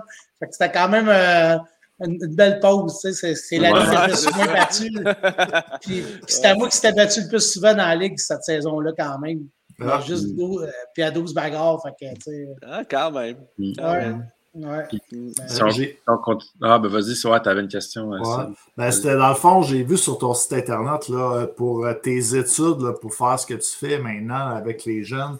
J'ai vu que tu étais coach certifié en programmation linguistique spécialiste en conditionnement mental, un, un ouais. PNL spécialisé. C'est quoi exactement? Ben, comme que j'ai dit tantôt, la, la PNL, la programmation neurolinguistique, admettons que tu t'envoies un coach de vie, là, il y a 95% des chances que c'est l'approche qui a apprise. La plupart des coachs de vie, c'est ça qu'ils apprennent comme, approche. Donc, moi, été faire un cours de coach de vie, mais moi, c'était mon idée, même avant que j'aille là, que c'était pour travailler avec les athlètes. Je ne sais pas si vous connaissez Tony Robbins. Moi, j'étais des, des séminaires de Tony Robbins. C'est des plus grands dans le domaine du développement personnel. Puis lui, presque toute son approche est basée sur la PNL. Fait que je le savais à partir de ce moment-là que c'était quelque chose que je pouvais appliquer avec les athlètes. Puis c'est incroyable comment que ça fonctionne bien avec les athlètes parce que c'est tout ce qui se passe. Tu deviens conscient de ce qui se passe à l'intérieur de toi quand tu commences à faire de la PNL. c'est comment ça, c'est vraiment trippant. Tu sais. C'est où? c'est ouais. C'est où? C'est où que. Le, le cours que j'ai suivi, c'est l'Institut euh, Coaching International. Puis ça, ils ont, deux écoles. Ils ont une école à Laval puis une école à Longueuil. OK. C'est quelque chose, c'est un cours qui a complètement changé ma vie, là, pour de vrai. Puis en ce moment, tu sais, je ne veux pas parler de pandémie, là, mais en ce moment, ça me permet beaucoup de comprendre des choses. Je vois, je vois qu'est-ce qui se passe avec des lunettes un petit peu différentes. Tu sais. Comme, tu sais, je suis jamais dans le jugement de euh, de la, perception d'une personne. Moi, là, j'ai des amis qui sont complotistes à côté, j'ai des amis qui sont pour mesures gouvernementales. Je ne commençais pas à juger personne parce que tout le monde, en peine on appelle ça des fils de perception, tout le monde a des fils. On laisse tout passer les informations qu'on veut laisser passer. Fait que tout, tout, tout ce que tu vois par rapport, toute ta perception par rapport à la pandémie, c'est souvent par rapport à, ton, à tes expériences passées, ta situation actuelle, tes valeurs, tes croyances. Fait que, depuis ça fait longtemps. Fait que je suis qui pour juger, moi? C'est ça que c'est important de comprendre. C'est pour ça qu'il faut être dans la tolérance et qu'est-ce qui se passe. Puis, dans l'ouverture, puis d'accepter les points de vue des autres personnes. Oui, effectivement. Tu avais une question, euh, Dave? Ouais, ben ça change. Ça, ça, ça, ça, a dévié, hein? ben, C'était plus par rapport à carrière de hockey parce que ouais, début, quand on regarde ta fiche, au début, tu parles que ta première année junior, tu t'avais fait des erreurs avec euh, les Faucons de Sherbrooke. Mais euh, pour terminer ta carrière junior, ils dans le fond, il y a eu un échange pour qu'ils te ramènent dans leur équipe? Est-ce que c'est quelque chose qui t'avait apporté? Est-ce que ça t'avait apporté un peu de fierté de, de voir comme le cheminement tu avais fait pendant tes quatre années junior pour revenir justement ou est-ce que tu avais un peu comme foiré ta première chance? Oui, c'est sûr. Puis euh, ben, c'est comme, tu sais, j'ai eu l'impression de boucler la boucle de ma carrière junior. Quand je suis revenu à Sherbrooke, j'ai commencé là puis j'ai fini là. Donc, oui, a été un bon sentiment. Puis j'ai quand même eu une très bonne saison à ma dernière saison avec, euh, avec les Faucons. Donc, oui, euh, ça a été un très bon sentiment de, de retourner là pour terminer. Mm-hmm. un, bon, un, bon, commentaire, ça. j'ai vu euh, Serge Côté là, qui a écrit Salutations à ce cher Louis, un vrai comme il ne s'en fait plus. Mm. Donc, euh, Serge, je ne sais pas si tu connais euh, Serge Côté. Ouais. Il était euh, autour de la ligne nord-américaine, PR aussi avec Rivière-du-Loup. Mm. Donc, ben, je, sais qu'il y a quand même un, gros crowd de la ligne nord-américaine, puis j'avais des questions pour toi. Euh, on sait, ben, aujourd'hui, euh, la Ligue, là, on a fait euh, un LNAH démystifié pour parler aussi du calibre, les joueurs qui vont là aussi, dans le sens que c'est une opportunité aux joueurs québécois de pouvoir jouer près de chez eux. Puis, vu qu'il y a juste des parties la fin de semaine, il y en a qui font leurs études aussi en même temps qu'ils peuvent jouer au hockey, avoir un salaire. Euh, toi, euh, Louis Bédard, quand tu es arrivé dans la Ligue nord-américaine, euh, c'est en, quelle occasion, pourquoi que tu es venu jouer, que tu es revenu au. Tu aurais pu continuer, je pense, l'année d'avant, tu as joué en Angleterre, mais l'année d'avant, tu avais joué quand même quelques parties dans la Ligue américaine, quand même. Oui. Ouais. Mais comme je te dis, moi, la, saison en, Angleterre, c'était la plus belle saison de ma carrière. J'aurais été là pendant 10 ans. Mais là, j'ai eu encore un coup dur. Moi, euh, j'ai comme été on the bubble ici à HL, puis la ligne américaine. Tu sais, j'étais pas content de ça. Puis là, j'arrive en Angleterre, je suis vraiment heureux à jouer là-bas. Ça m'arrive encore euh, une flagasse à la fin de l'année, puis euh, j'ai perdu beaucoup d'argent. L'équipe a fait faillite, puis ils ne m'ont jamais payé. Puis là, c'est là que j'ai décidé de dire, regarde, je vais commencer à préparer mon, mon après-carrière. Ça faisait une coupe de une coupe de saison que j'étais en communication avec Bob Burger. J'avais joué avec eux une coupe de game qui était impliqué avec les Chiefs de Laval, que c'était le propriétaire des Chiefs de Laval. Fait que là, je suis revenu ici, puis je l'ai préparé mon après-carrière, j'ai fait mon cours de pompier, j'ai fait un bac en marketing. Moi, toutes les années, je suis revenu ici. Tu sais, puis je pourrais être honnête avec vous autres, j'ai quand même sacré longtemps ça ligue. Là, parce que moi, quand je suis revenu, surtout les dernières années, j'étais pas mal juste là pour me battre, mais c'était même pas à faute de personne d'autre. Ça, c'est une autre affaire que j'ai réalisé avec le temps. Moi, j'ai pris une trentaine de livres dans, en revenant ici. Fait que, je vous ai dit tantôt, je n'étais pas le plus, rapide, j'étais encore moins rapide. Fait que oui, j'aurais sûrement été capable de jouer sur un, troisième trio, sur un trio régulier mais ben, j'étais rendu moins vite. c'est par ma faute que je euh, suis rendu avec la quatrième ligne. Ben, j'ai détesté les dernières années de ma carrière. Les trois, quatre dernières années, puis euh, la tape, la, la, tape pour aller te battre, j'ai jamais voulu faire ça de ma carrière. J'ai toujours voulu être un, guerrier qui inspirait les gars, être un leader pour l'équipe, changer euh, game de bord en me battant, mais en jouant aussi, puis en scorant des buts, puis en faisant des points aussi. À la fin de, la, fin de ma carrière, c'était pas comme ça. avec le recul, comme je vous dis, je suis capable de réfléchir. Maintenant, je prends du recul. Puis c'est inestimable que ça m'a apporté cette ligue-là. J'ai beaucoup de gratitude parce que, tu sais, mettons, tu finis de jouer dans East Coast à 30 ans, là, puis tu n'as pas rien d'autre, tu n'as pas été à l'école, mais tu prends, un, tu prends un méchant deux minutes quand tu veux te replacer. Là. Moi, j'ai fait un super bon salaire, mettons, de, de 26 à 32 ans, puis j'ai fait un bac en marketing, puis j'ai fait un cours de pompier. Tu sais, c'est inestimable. Puis là, j'ai une super belle vie, j'ai une sécurité financière, tout va bien dans ma vie à cause, ben, je parle au niveau professionnel en particulier, par rapport au fait que j'ai joué dans cette ligue-là. Fait que je vais toujours avoir de la reconnaissance envers la ligue nord-américaine. C'est une opportunité incroyable qu'on peut avoir ça au Québec. Oui, parce que ça te permet de, de, gagner un certain salaire les week-ends en allant jouer, puis en même temps, ben, ça te permet de, toute la semaine, vu qu'il pratique plus ou moins, mais ça, ça te permet de justement d'aller aux études. Puis une autre chose aussi, euh, c'est que ça te permet de faire une transition plus tranquille.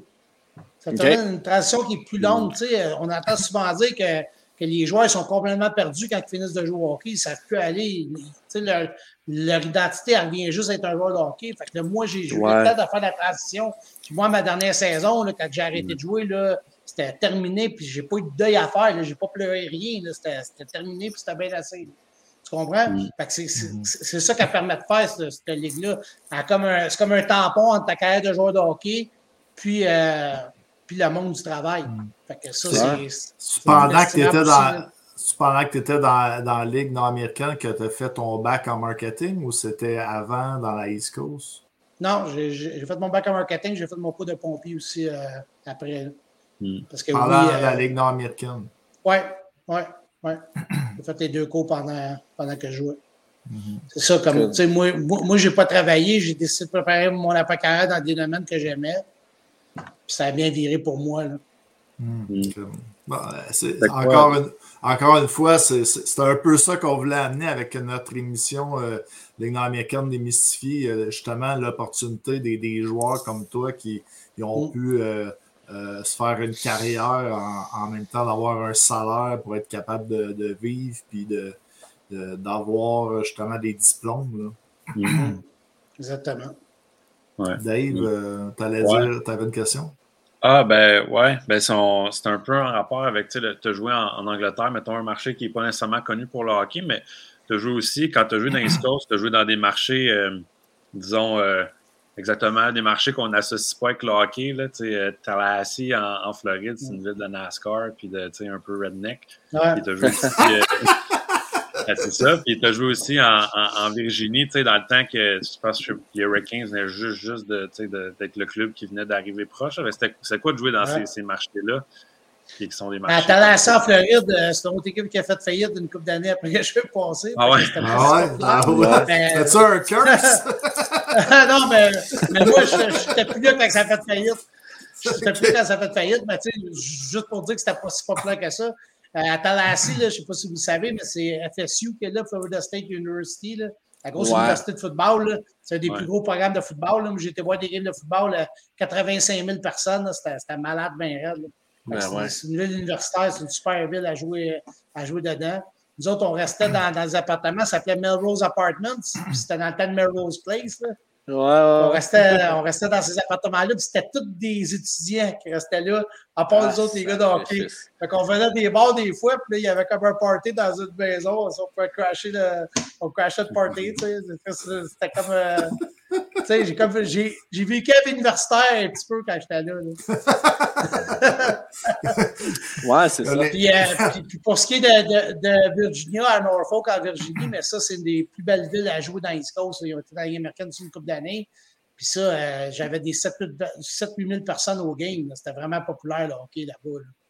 On était vraiment populaire. C'était, ouais, c'était, vraiment une place incroyable pour jouer. Mm. J'ai été super chanceux. J'ai joué dans des super belles places euh, quand j'ai joué au niveau professionnel. J'ai vu, un, j'ai vu, j'ai checké un peu euh, avant l'entrevue des, des, vidéos sur YouTube. Puis il y en avait un, je pense que c'était une compilation, mettons, de tes highlights, justement, quand tu jouais à, à Norfolk. Puis il y avait bien, bien, bien, bien des fans qui, qui marquaient que c'était le bon temps là, dans le temps de, de Louis Bédard à Norfolk. Là.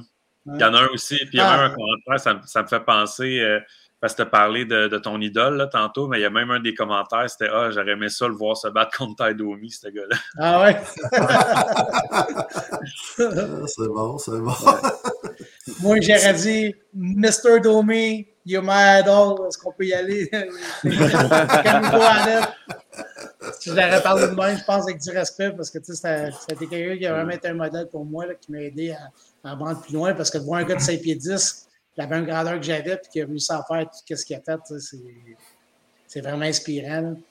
Ben oui, ben ouais. Puis ça a été un des, des, des toughs, là, vraiment, là, que, ah dans la Ligue nationale, là, ça a été un des ça, qui, qui, qui était capable de jouer au hockey aussi. Ben oui, ben oui, ben oui. Je regardais justement aussi tes stats, Louis. Euh, dans, dans, dans, le junior, euh, dans East Coast, euh, tu avais, avais des, des, des, une quinzaine de buts par année. Euh, tu as eu, même plus tard dans la Ligue nord-américaine, un 11 buts.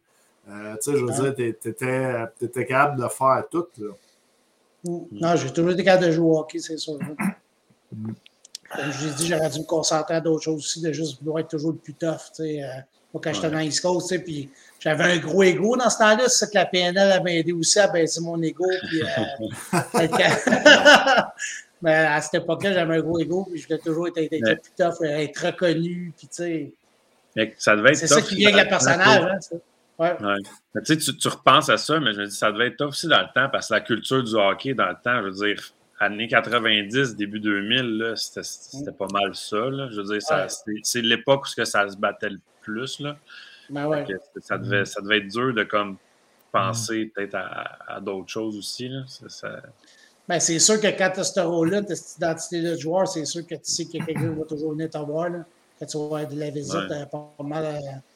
Euh, oui, mais justement, ça, c'est, ça devient pas un petit peu pesant, mais toi, comment tu le vivais, tu sais, Louis, euh, tu, trouvais ça pesant un peu des fois, tu sais, des games ne te tentaient pas, là, Chris? non? Oui, oui, c'est très pesant. Puis, tu sais, c'est pas pour rien qu'il y a beaucoup de, de toughs qui, qui, peuvent avoir des problèmes de consommation, puis qui peuvent euh, aller, aller du mauvais bord. Tu sais, il y a des histoires euh, d'horreur avec des anciens toughs, c'est quoi qui est avec leur carrière. Tu sais, puis moi aussi, tu sais, je ne vous cacherai pas que moi aussi, j'ai une mauvaise passe parce qu'on on devient à un moment donné prisonnier du personnage. On est mm-hmm. comme, euh, on pense qu'on est invincible, on pense qu'on on, on, peut faire face à n'importe quoi. Fait que ce personnage-là, on l'emmène partout, tu sais l'amène au bar, on l'amène n'importe quel place. Je vais mettre un gars qui se pognait d'un bar. Mais tu sais, j'étais le genre de gars, par exemple, que j'étais avec quelqu'un, puis il me tapait dans le dos, était capable d'en prendre un petit shooter de plus, tout ça. Puis, à un moment donné, tu viens que, que tu perds. Euh, tu perds le nord un petit peu. Puis moi, quand je suis revenu, comme quand je vous ai dit tantôt, ça, m'a permis de faire la transition dans la ligne américaine. Mais quand je suis revenu dans la ligne américaine, je n'étais pas prêt du tout à revenir ici. Moi, je, moi, voulais encore jouer professionnel pendant des années. Là.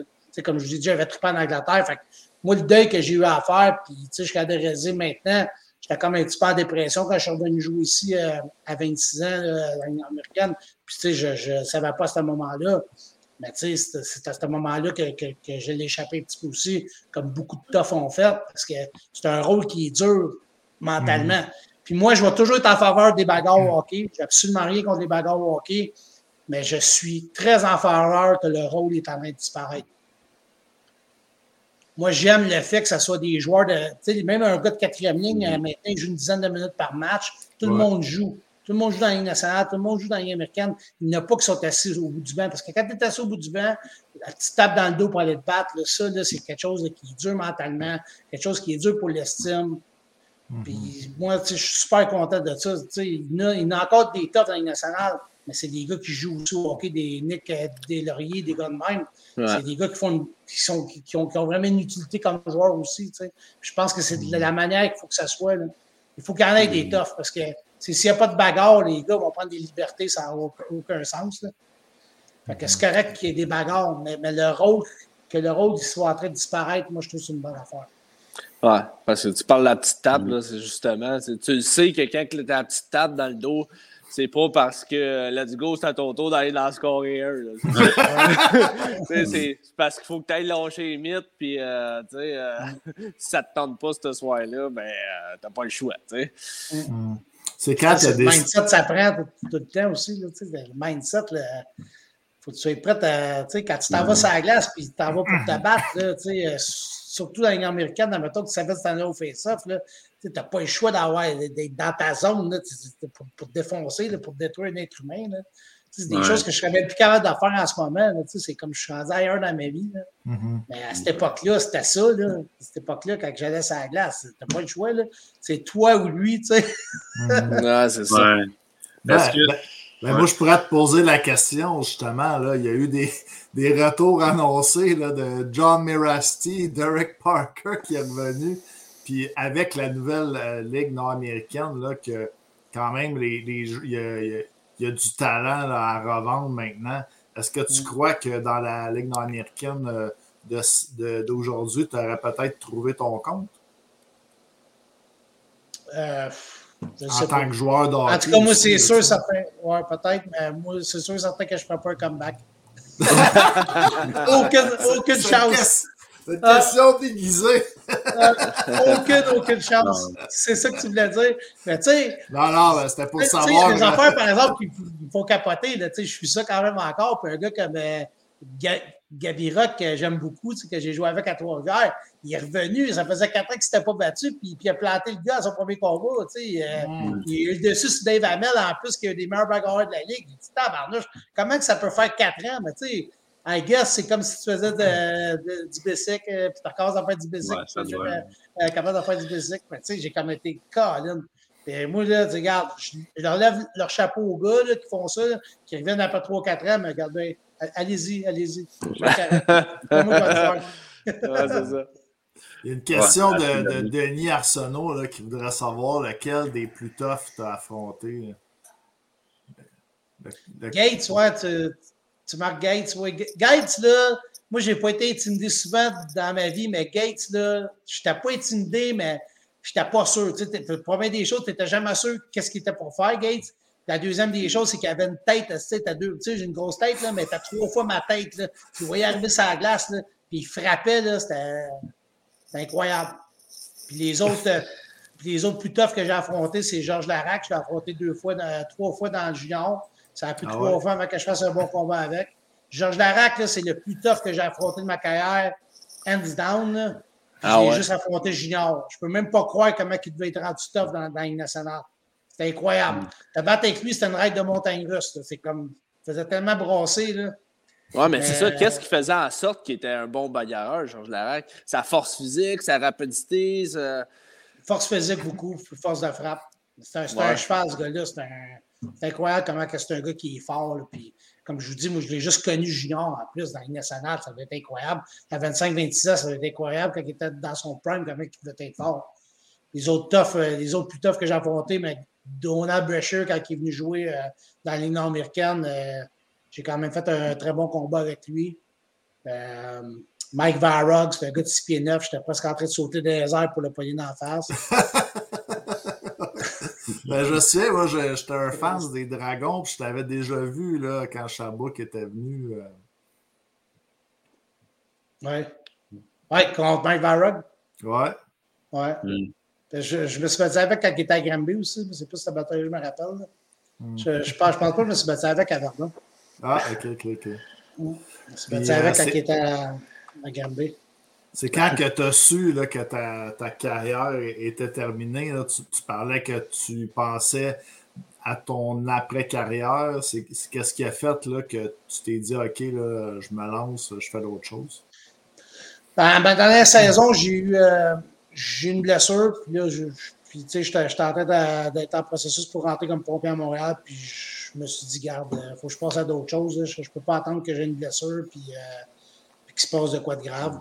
Fait que c'est ça. Puis moi, j'étais vraiment prête. Moi, le deuil, comme je l'ai dit tantôt, je, je l'ai bien plus su quand j'ai arrêté de jouer professionnel, quand je suis revenu jouer dans la américaine. Quand j'étais rendu à 32 ans, 32 ou 33, j'ai arrêté de jouer. C'était assez. C'était clair. Ouais, c'était clair dans ta tête à la fin. Ouais. ouais. Mm-hmm. Puis j'ai jamais eu d'idée non plus de revenir, tu sais, euh, pendant une couple d'années, là. Puis là, là, ça fait quand même un bout, là, mais, pendant 5-6 ans. Ouais, pendant 5-6 ans, là, il y, a du monde qui m'appelait pour, pour, commencer à jouer. Puis, ça doit Tu sais, ça, c'est quelque chose que je suis fier. Tu sais, je respecte la décision des gars qui reviennent une couple d'années plus tard. Moi, c'est quelque chose que je suis fier de. J'ai arrêté puis c'était terminé. Je passe à d'autres choses. Mm-hmm. Puis côté blessure, tu en as parlé un petit peu tantôt. Est-ce que tu as eu des, des, blessures euh, plutôt graves euh, durant ta carrière ou euh, tu as quand même été chanceux de ce côté-là? on sait que les toughs, tu veux, veux pas, tu passes ton temps de battre. J'ai été très chanceux. J'ai été très chanceux. je peux dire que c'est presque un miracle. Moi, j'ai eu, eu un pouce cassé quand j'étais dans, dans East Coast. Puis euh, j'ai eu des, petites blessures mineures au genou, puis, c'est à peu près tout. J'ai presque rien eu. Moi, euh, je viens de me faire j'ai un, un, remplacement de la hanche. Fait que quand je dis que je ne reviendrai pas au hockey, c'est pour ça. Je ne pourrais même pas revenir de toute façon. J'ai un remplacement de la hanche euh, en mai dernier. Puis oui, c'est de l'usure sûrement de hockey, mais je me suis fait ça en faisant du crossfit, en faisant de l'entraînement. Fait que j'ai même pas eu vraiment de blessure par rapport au hockey sérieuse. C'est une blessure que j'ai faite après ma carrière. Puis côté, côté commotion, côté euh, pas, pas, eu de problème de commotion, rien, des mal de tête. non, ben, j'ai eu une coupe de, de, flash, là, une couple de fois que j'ai eu des, des flashs, mais une vraie commotion, je n'ai jamais fait. J'ai toujours continué les matchs. À mon époque, tu avais une coupe de flash, tu voyais deux doigts, c'était correct. Là. c'était deux doigts. OK, t'es bon, t'es bon, tu peux y aller. c'est une autre époque. Hein? ouais, fait que c'est ça. peut-être que je l'ai fait, mais j'ai pas eu de connaissances. Mm. Puis, tu sais, je peux pas dire que, que, des, que, que, je suis dépressif ou que, ou que ça m'a mm. affecté au niveau, au niveau mental. Puis, j'ai des up and down ou, euh, des sauts d'humeur, des choses comme ça par rapport à, à ce que j'ai eu. Puis, ça, j'ai mm. beaucoup de gratitude par rapport à ça. Ben oui, effectivement de pratiquement avoir le, le, record ratio euh, blessure-combat euh, de ceux qui ont fait ce job-là quand je t'entends parler. Non. ouais, ben ouais.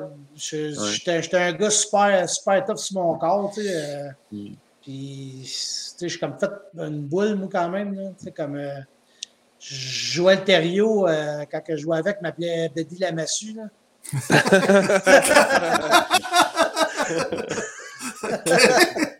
Salut Joël s'il est là.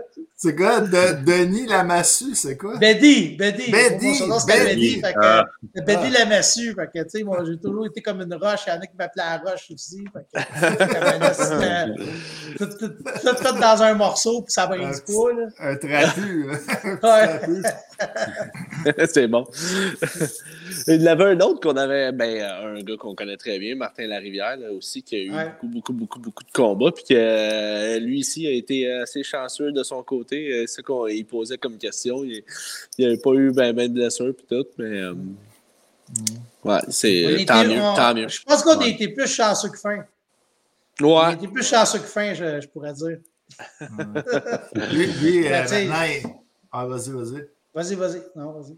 Ben, je disais que Martin, j'allais dire que Martin Larivière est rendu dans le coaching maintenant, là, avec ouais. le coup ouais. toi, c'est quelque chose qui t'aurait intéressé, euh, rester autour de la ligue ou peut-être dans le coaching ou proche du. Ben, les plus jeunes aussi. Ouais, là, es... dans des niveaux plus jeunes comme le midget. Ouais. Mais comme que j'ai dit tantôt, à cause de, ma job de pompier, c'est pas de quoi qui est possible, parce que je travaille beaucoup de, de, soir, j'ai des horaires. Moi, je suis capable d'être impliqué dans une équipe de hockey, mais il faut que ça soit à temps partiel. Tu sais. J'ai quand même un super bel horaire, j'ai une flexibilité euh, avec mon horaire en tant que pompier, mais je ne serais pas capable d'être coach à temps plein. Fait que c'est jamais de quoi que j'ai poursuivi. c'est pour, ça, pour ça que je tripe à revenir dans le milieu du hockey, qu'est-ce que je fais, tu sais. Ouais. En tant que, que maintenant que tu as acquis ce bagage de connaissances-là, puis en tant que coach qui va comme plus individuellement avec certains joueurs, penses-tu que c'est un avenue dans lesquelles euh, peut-être les équipes, je sais pas, la Légion majeure ou même comme du budget, devraient investir, d'avoir comme un gars comme toi pratiquement par équipe? Assurément.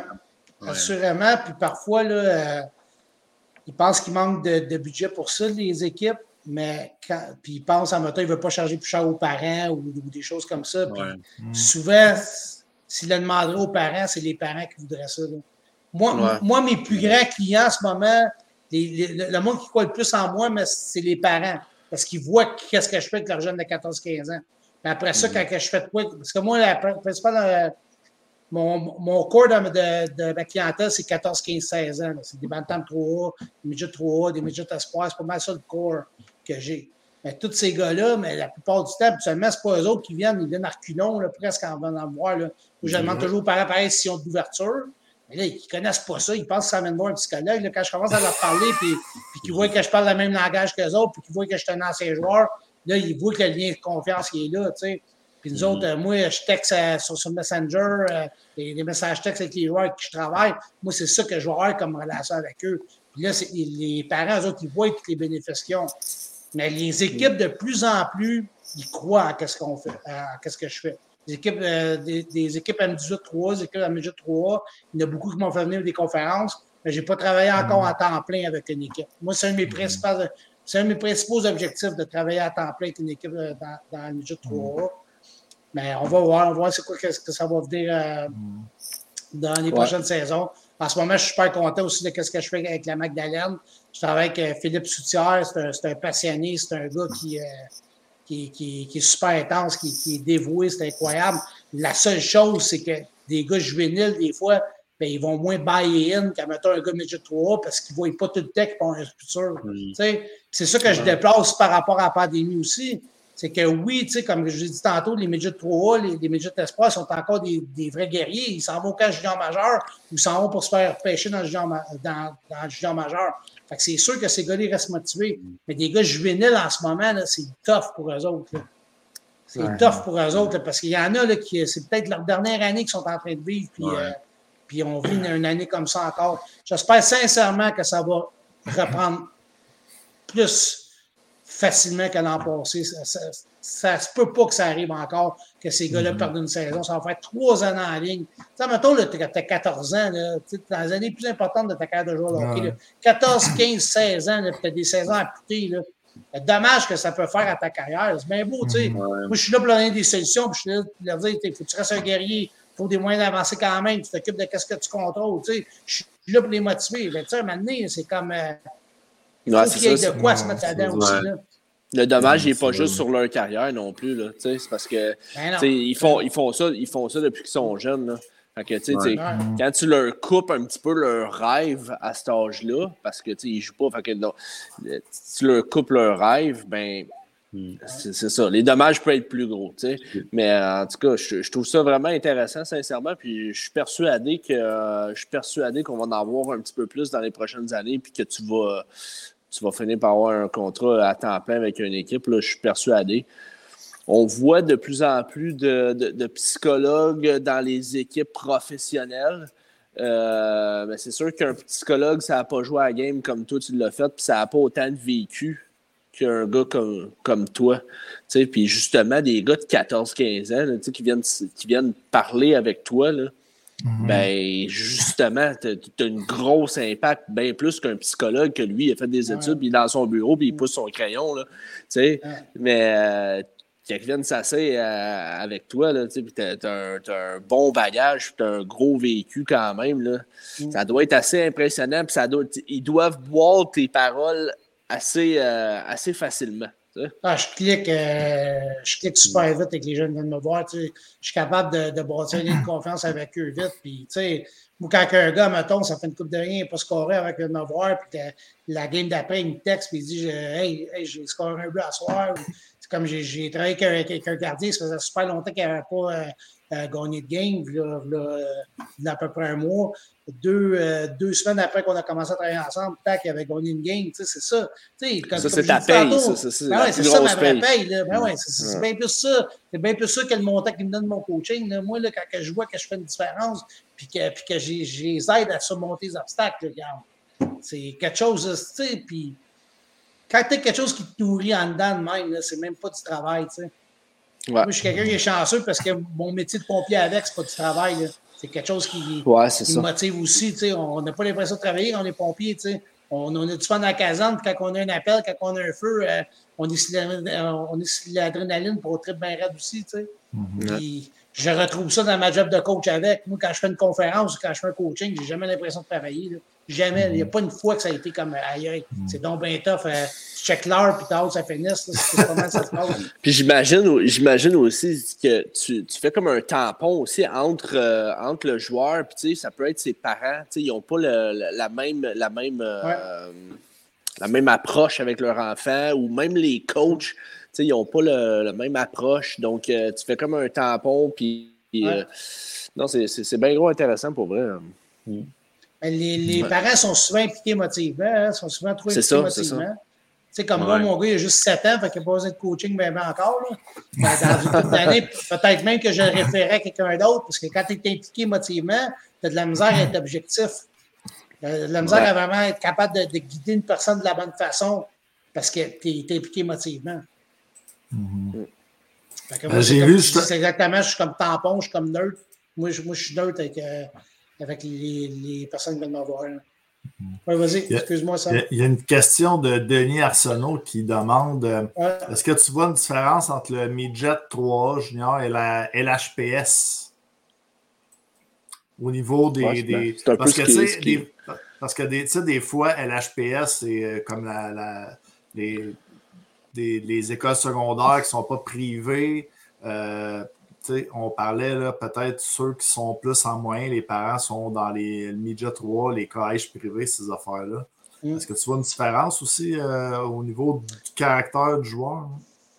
Ben, comme je vous ai dit tantôt, mais l'HPS, ils font partie du juvénile euh, maintenant, ils font, partie de la même ligue, ils sont rendus dans la RSEQ.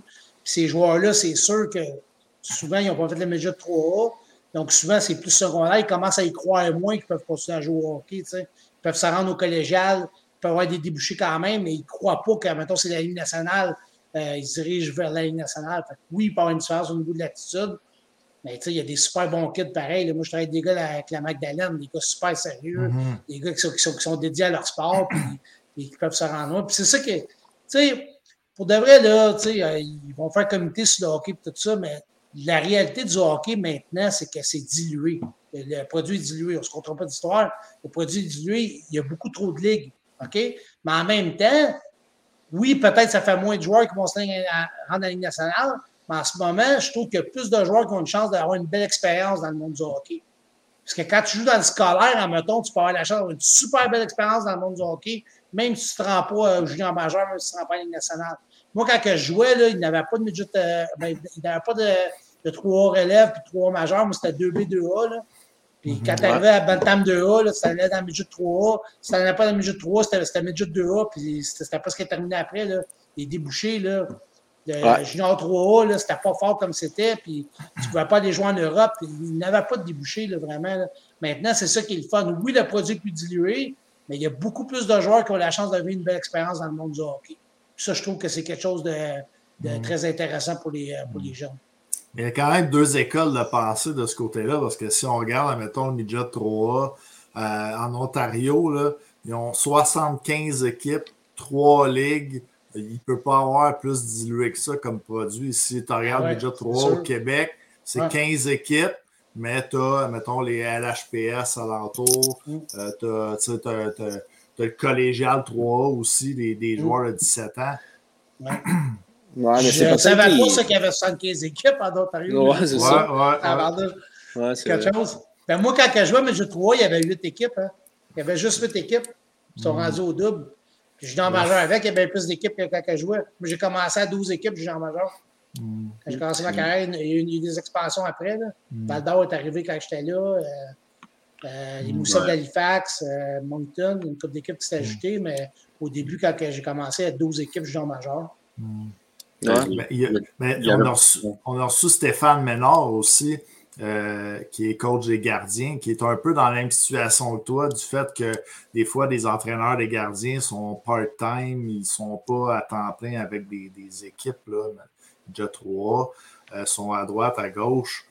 Puis euh, lui, il disait aussi que justement, le fait que si les, les comme un peu en Europe, là, que les joueurs, ils sont tous dans, un peu dans leur région, là, ben, les, les les recruteurs pourraient juste aller dans, dans, ces régions-là. Tu sais, tu parles dans ton temps, là, puis qu'il y avait huit équipes dans Midget 3, puis je pense en 2004-2005, il y a eu les, les Grenadiers de Châteauguay qui s'étaient achetés dans Midget 3. Mm. Mais le monde de Valleyfield, Châteauguay, avant, il allait jouer à Gatineau, genre, c'est mm. quand même loin. ouais, ben ouais, c'est ça. Puis, ah, c'est sûr que c'est une belle opportunité. Tu peux jouer proche de chez vous. Mais on ne se cachera pas d'histoire que le produit se dilue. C'est sûr que, que tu as les meilleurs de 8 équipes qui jouent Midget 3, les meilleurs de 16 équipes. C'est sûr qu'il y a une différence. Mm-hmm. une question, Dave? Ah non, non, c'était juste. Euh, un commentaire. C'était juste un commentaire qui dit qu'il y avait plus. Il y a quand même 5 millions de plus de personnes en Ontario. Ça peut peut-être expliquer ah, aussi le nombre d'équipes. Ah, effectivement, effectivement.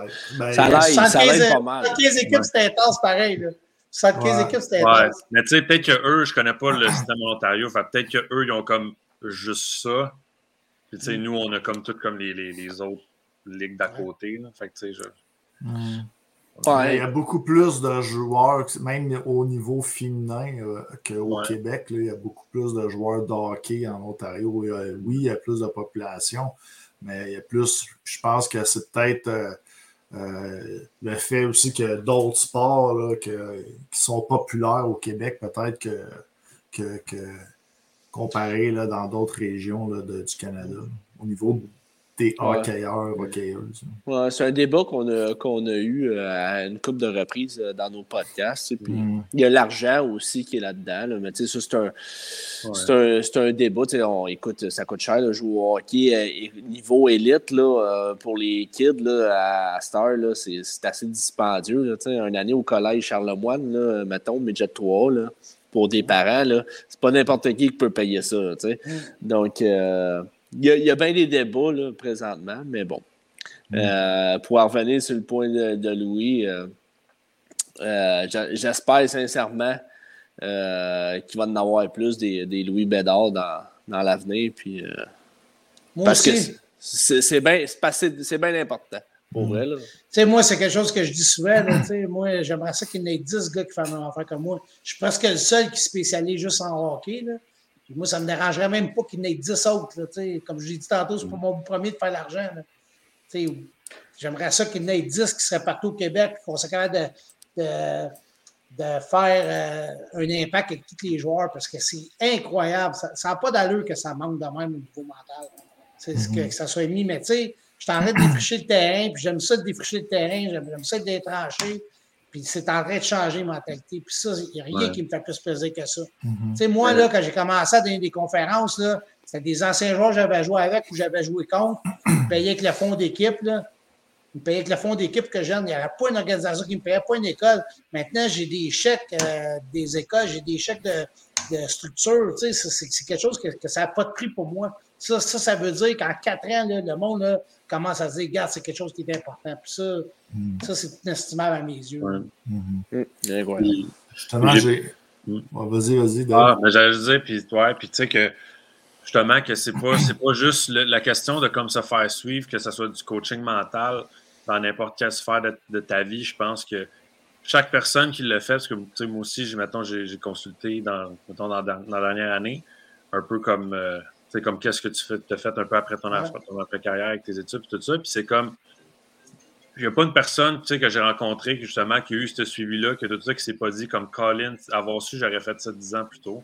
J'aurais mm. commencé à, à, 20 ans, puis tout ça. Puis je pense que c'est bien d'avoir le, le, plus de monde possible pour que justement, plus, plus ça commence jeune, plus tu, prends le monde jeune, mais plus que mm. justement, ils peuvent, euh, au lieu de se poser des questions pendant toute leur, leur, transition à la vie adulte, leur début d'adulte, ben, déjà, ils vont mieux se connaître, puis ça va faire des personnes plus, euh, plus complètes. moi, c'est un de mes plus grands objectifs que ça leur donne des outils pour être solides dans la vie aussi. Là. Mm.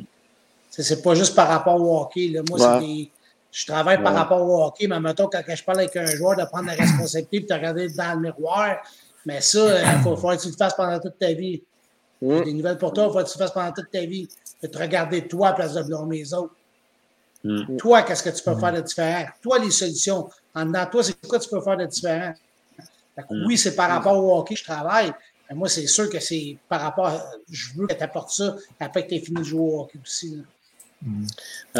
travailler fort, persévérer, euh, travailler fort, persévérer, puis euh, ça marche, euh, c'est bon dans toutes les sphères de la vie, effectivement. Mm. J'ai, moi, moi, que je donne, puis je fais, je fais du coaching de vie aussi, je fais pas juste du coaching des athlètes, puis j'utilise les mêmes outils que je leur montre, c'est utile dans n'importe quoi.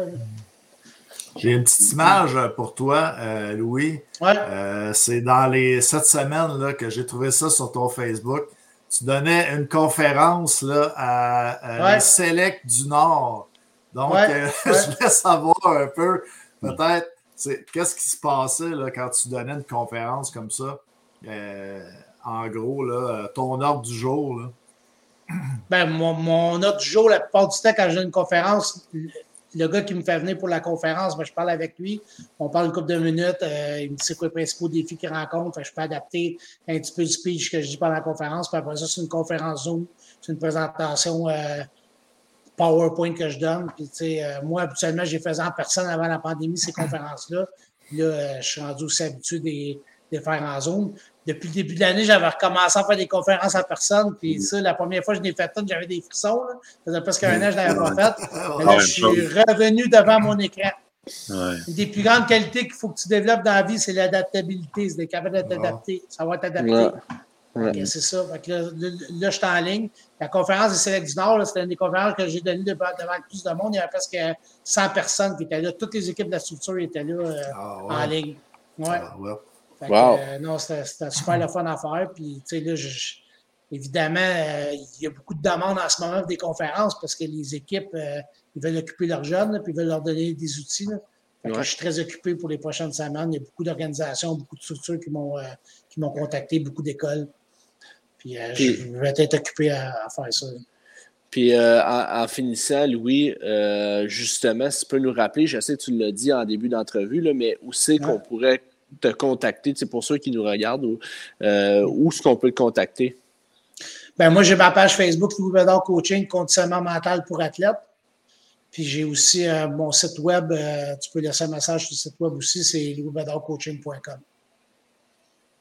All right. Super. Yes, sir. Ben, merci, Louis, de ton temps. Pour vrai, c'était très intéressant. Oui, vraiment intéressant pour eux. Merci à vous autres. moi, j'ai trippé aussi. Puis, J'espère qu'on va avoir la chance de se revoir. Puis euh, moi, là, j'ai euh, le dernier message que je veux dire aux jeunes, mais il faut rester solide. Puis qu'est-ce qui est le plus important en ce moment, là, tu besoin d'avoir un plan pour progresser quand même. Tu peux pas attendre, mettons, que ça ferme une semaine de plus, deux semaines de plus, trois semaines de plus. Tu vas trop être déstabilisé. Puis ça, c'est pas voir le pays. Tu sais, il y a une différence, une distinction dans la vie de se faire des scénarios puis de voir le pays qui va arriver ou d'être préparé à la guerre ou être préparé à faire face à l'adversité. Moi, qu'est-ce que je te dis, c'est de te préparer à faire face à l'adversité. Qu'est-ce que tu peux travailler quand même, même si tu ne euh, joues pas de match? Sur quelle qualité tu peux travailler? Qu'est-ce que tu peux faire? C'est quoi ton plan pour t'entraîner à la maison? Tu as besoin d'avoir un plan à ce moment. Tu as besoin d'avoir une structure. Un joueur de hockey, on fonctionne bien quand on est structuré, quand on a une structure, quand on a un plan. Fait que tu as besoin de mettre un plan en match. Puis si tu ne le fais pas, mais il y en a d'autres dans ta catégorie d'âge qui vont le faire. Fait que si tu ne le fais pas, mais il y en a d'autres qui vont passer en avant de toi. Tu n'as pas le choix d'être un guerrier en ce moment. Ben beau chialer contre le gouvernement, ben beau chialer sur tout ce qui se passe. Mais à la fin de la journée, tu as besoin d'avoir un plan dans le cadre actuel parce qu'il n'y aura pas de renversement du gouvernement. Mm-hmm. C'est ça le message que j'ai euh, pour finir pour les, pour les jeunes, pour les joueurs. Puis j'étais avec vous autres. N'importe quel temps, vous voulez me contacter, vous me contacter, ça va me faire plaisir. merci, euh, merci Louis. merci, merci Louis. On se reparle. Salut. À bientôt. Salut. Bye bye. bye, bye. Yes, sir. Ah, très intéressant. Très intéressant. bon, hein. vraiment intéressant. Je pense que, je pense que comme j'ai dit dans l'entrevue, euh, je pense qu'il en faudrait un par équipe. Surtout pour les, pour, surtout pour les kids de 14-15 ans. Parce que moi, je me rappelle, tu sais, je, je, je, me, je, me, je me regarde à 14-15 ans, là. Puis, euh, écoute, il m'en aurait, il, il, aurait fallu que j'aille un Louis Bédard sur mon chemin pour me remettre euh, sur, sur, les tracks. ouais, effectivement, effectivement. Je faisais partie de ceux qui, euh, qui dérivaient. Mais c'est ça puis euh, un Louis Bédard, là, quand tu t'en vas dans son bureau ou, tu, tu, lui parles euh, en, vidéoconférence, peu importe, là, euh, du vécu, là, ce gars-là, il en a. Il, a passé par toutes les ligues, par toutes les. Écoute, puis il sait qu'est-ce qu'il faut pour percer, puis pour, pour avoir du succès en tant qu'être humain, puis en tant que, que joueur de hockey. Donc, je pense, je pense qu'il devrait en avoir un dans toutes les équipes. Je pense qu'il devrait débloquer un budget pour ça. Ouais. Euh, les boys, j'irai peut-être faire un, petit pipi, euh, puis euh, je, vous rejoins, je vous rejoins après. Hein. Yes, bon, On, va mettre une petite publicité, là, puis euh, restez avec nous. Là. On, revient dans, dans, quelques instants. La publicité est, pas trop longue. Non, Allez-y, allez-y. Au pire, moi, je me lève pas. Je resterai bon, on va un petit refill vite, vite. Euh, yes, sir. Bon, ben, on se retrouve dans une trentaine de secondes. Avec la froidure de l'hiver qui arrive à grands pas, faites confiance à l'équipe de Net Evolution pour avoir un air pur. On s'occupe de changer vos filtres votre système de ventilation sera propre et votre conduite sécheuse sera nettoyée pour ainsi éviter les feux de sécheuse. Appelez Net Évolution au 438 800 3979. Donc, euh, de, retour. Euh, de retour. Ah, t'es là? Bon, de retour. Donc, euh, pour, pour continuer sur cette petite publicité, 438 800 3979, Net Évolution. Si vous avez un, un nettoyage de conduite de ventilation, euh, de conduite sécheuse. Euh, et puis, euh, ben là, on n'est pas, on n'est pas l'été, mais aussi mhm. les, les, airs climatisés qui peuvent faire donc net évolution. Dave, ça va bien à part de ça? Oui, ouais, ça va bien. T'as fait ça vite? Ouais, ben je suis pas. Moi, je suis dans un condo, fait que tout est proche. Ça fait que c'est pas bien long à aller chercher. Oh, oh, oh, good, good. on a eu des, des, bonnes entrevues, mais là, on, essaie d'étirer ça. On va essayer d'étirer ça un peu pour attendre notre, notre, chum LP, mais on va, on va parler un petit peu là, du Canadien de Montréal. Canadien de Montréal hier. Qui a la marmotte, le Canadien de Montréal. Ouais, tabarouette. Ça faisait assez longtemps qu'on n'avait pas vu une game du Canadien. Là, mm. euh, t'assois devant la TV hier, puis tabarouette. C'est décourageant. Il n'y a rien qui a changé. ouais, c'est ça. Tu dis le jour de la marmotte, mais euh, c'est un claque. Euh. Ouais. ouais, ça revient. yes. De retour, mon LP. Oui. Excuse-moi, j'ai eu un, euh, eu un message. Une absence. non, non, j'ai eu euh, j'ai un message en même temps. Je, lis, ben, je lisais un message. Mais ça, euh, on, parlait un peu du Canadien. Là, la partie, on, dit, on a eu assez hâte là, de, de, de, revoir le Canadien. Hier, jouait, puis il y a de quoi être mm. déçu. Non, ben, je pense que je pense que c'est une saison à oublier. Là. Euh, on est juste content de regarder du hockey, mais présentement, le Canadien ne nous, nous, offre pas du hockey de qualité. Là. Euh, même s'ils même perdent des matchs, le hockey n'est pas excitant à regarder, pas. Mais euh, je pense que juste je pense que c'est une saison à oublier. Mm. Puis je pense que les années qui vont s'en venir vont, vont quand même être intéressantes malgré tout. Denis qui dit on dirait que le vin affecte moins la vessie que la bière. ouais, mais c'est sûr. c'est bon, Denis. Je pense qu'au niveau du Canadien, j'aimerais ça être optimiste et dire je pense que les années qui s'en viennent vont être bonnes aussi, mais je pense que ça va dépendre beaucoup de qu'est-ce que Jeff Gorton va être capable de faire avec Ouais. les gros contrats qu'il a sous la main parce que va falloir qu'il réussisse à en, je sais pas comment il va faire, mais c'est sûr qu'il va falloir qu'il réussisse à en bouger parce que sinon il n'y aura, il aura pas trop de place, disons, à, à- ça, ça, ça va, ça va comme euh, c'est comme un boulet qu'il va falloir que le club traîne tant que tant que Ouais, comme mais là. Je, ouais, mais je, je pense que ça va être intéressant. Justement, je pense qu'on est plus intéressé par le fait de savoir le futur DG du Canadien. Euh, puis après ça, ça, ça va être quoi le, le- le- le plan de Jeff Gorton? Et Bon, de- on repart avec un non, plan. non, non, mais. Non, non, non, non, mais. Je pense qu'on est plus excité de ça quand même, tu sais, euh, de voir où c'est qu'on s'en va. Euh, c'est qui, qui les vétérans qui vont rester. Tu sais, euh, t'en- t'en parlais, David. euh, euh, il va falloir se débarrasser des gros, des, des de certains contrats. Je pense à un gars comme Brendan Gallagher. C'est un contrat qui est assez lourd. Euh, il débute son contrat. Euh, il ne nous donne pas le hockey. Ben là, c'est sûr Ouais, qu'il ouais, joue pas beaucoup. Mais ouais. Gallagher, même Petrie, je pense qu'il y a deux Petrie. passes en 27 games. On- tout le monde chiale dessus, là, mais Ah, il n'y a personne qui fait rien cette année, c'est simple. en ça. même temps, ils ne sont pas à leur plus grande valeur, ces joueurs-là. Là, on a vu des, des, des tractations. euh, tu sais, Puis nous, je pense on n'embarque pas trop là-dedans, là, les, les rumeurs, là, mais il y avait des rumeurs de, de Gallagher à Edmonton puis qu'il il voulait. Puis, euh, Ouais, Mais- ben, avec la signature de Van Der Kane, euh, ça m'étonnerait que. ça m'étonnerait. mais c'est à la glace, ça, c'est- c'est- Evander Kane, c'est sa glace parce que là, il y a, un- il y a une enquête, puis tant que l'enquête n'est pas résolue, il ne peut pas signer. Ouais. C'est ça, Euh, ça va dépendre de combien de temps l'enquête va durer, mais si ça dure trop longtemps, ça va peut-être ouvrir la porte euh, à d'autres clubs comme le Canadien, vu qu'Edmonton veut. veut J'ai ça. besoin de cet argent-là, Evander. Ouais, effectivement. Mais je pense, je pense, je pense justement que Van Der Kane est en grief, justement, est ça. en grief euh, contre, contre les Sharks de San Jose, Ah ouais. euh, parce que lui, dans le fait, il, il- il pense que, le- que les Sharks n'avaient pas le droit de terminer son contrat. Mais euh, j'imagine sincèrement que les, les Sharks de San Jose ont parlé avec leurs avocats puis que euh, tout était légal. Euh, On sait que Evander Kane, pourquoi, pourquoi le- les Sharks de San Jose avaient le droit de mettre fin à son contrat, c'est qu'il y aurait tout simplement ouais, transgressé une règle qui est et qui avait falsifié des, son passeport Ouais. vaccinal là, pour jouer dans la, la dans- frontière. Ouais, ouais.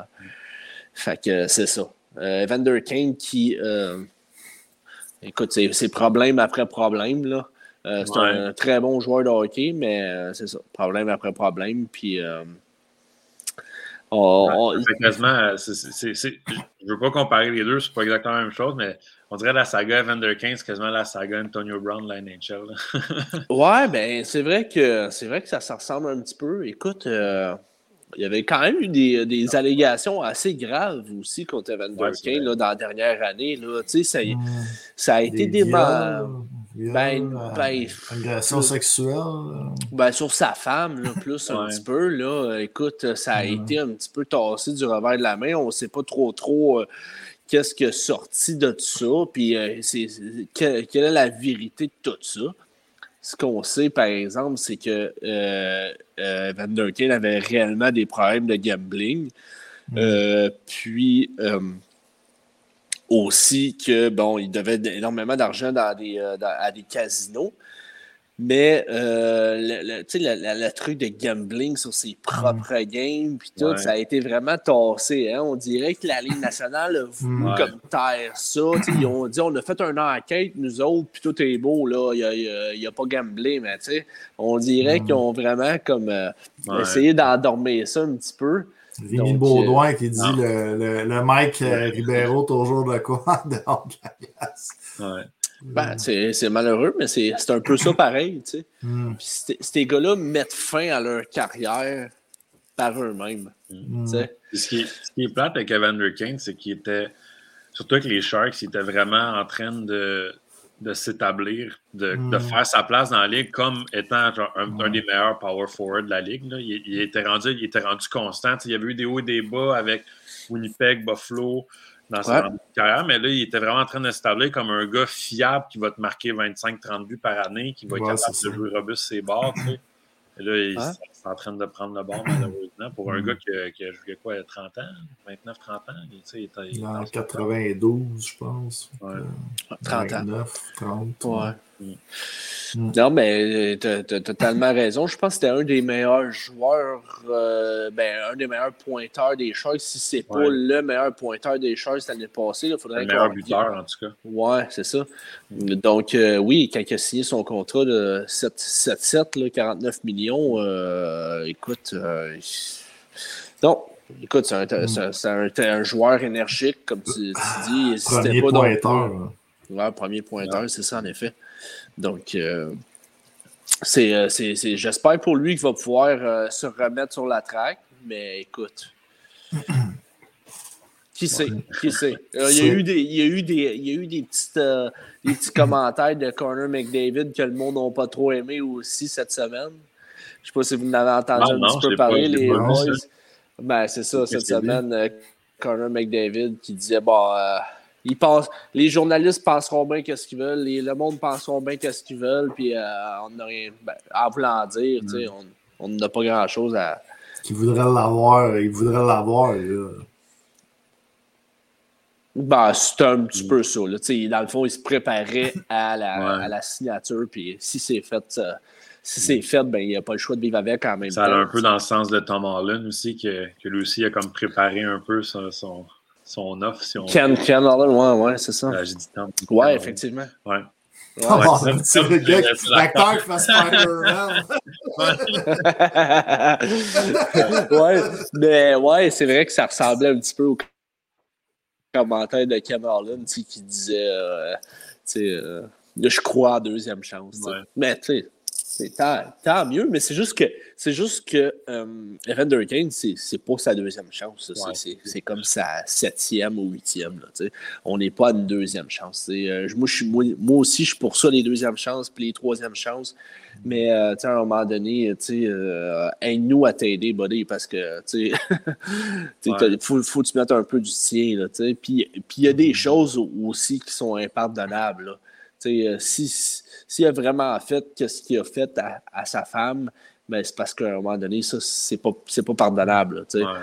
Mais bon, à ce qui paraît, ça a été. Euh, ça a été euh, malheureusement, ce serait pas la première fois qu'une ligue de sport professionnel ferme les yeux sur ce genre de choses-là.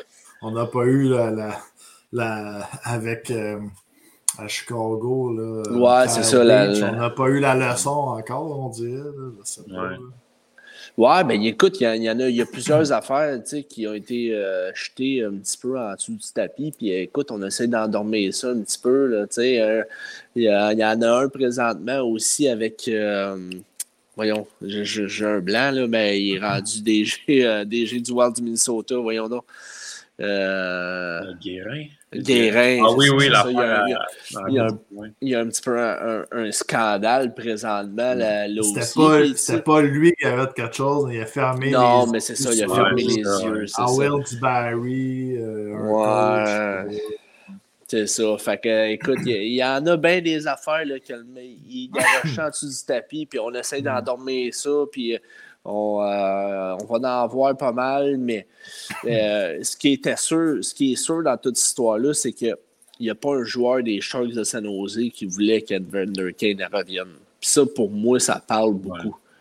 Ça avait sorti des médias comme quoi que aucun des joueurs des, euh, mm. des, des, Sharks de San Jose voulait, voulait pas que Evander Kane revienne. Puis, tu sais, ben, euh, veut, veut pas, là, tu sais, euh, Evander Kane a connu une bonne saison l'année passée, mais les Sharks de San Jose, eux, ils n'ont pas connu une bonne saison. Puis euh, mm. l'année d'avant non plus, donc... ouais.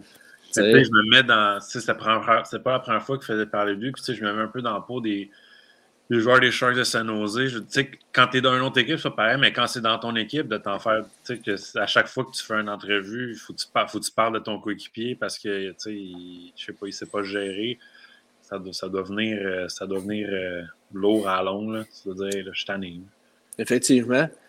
Puis écoute, j'ai peut-être j'ai peut-être envie de lancer un autre sujet là-dessus. Euh, ben, il y avait une petite question, par exemple, d'Éric Saint-Surin. Je ne sais pas si tu ah, voulais aller là aussi. Il parlait de Gorton. Je ne sais pas si tu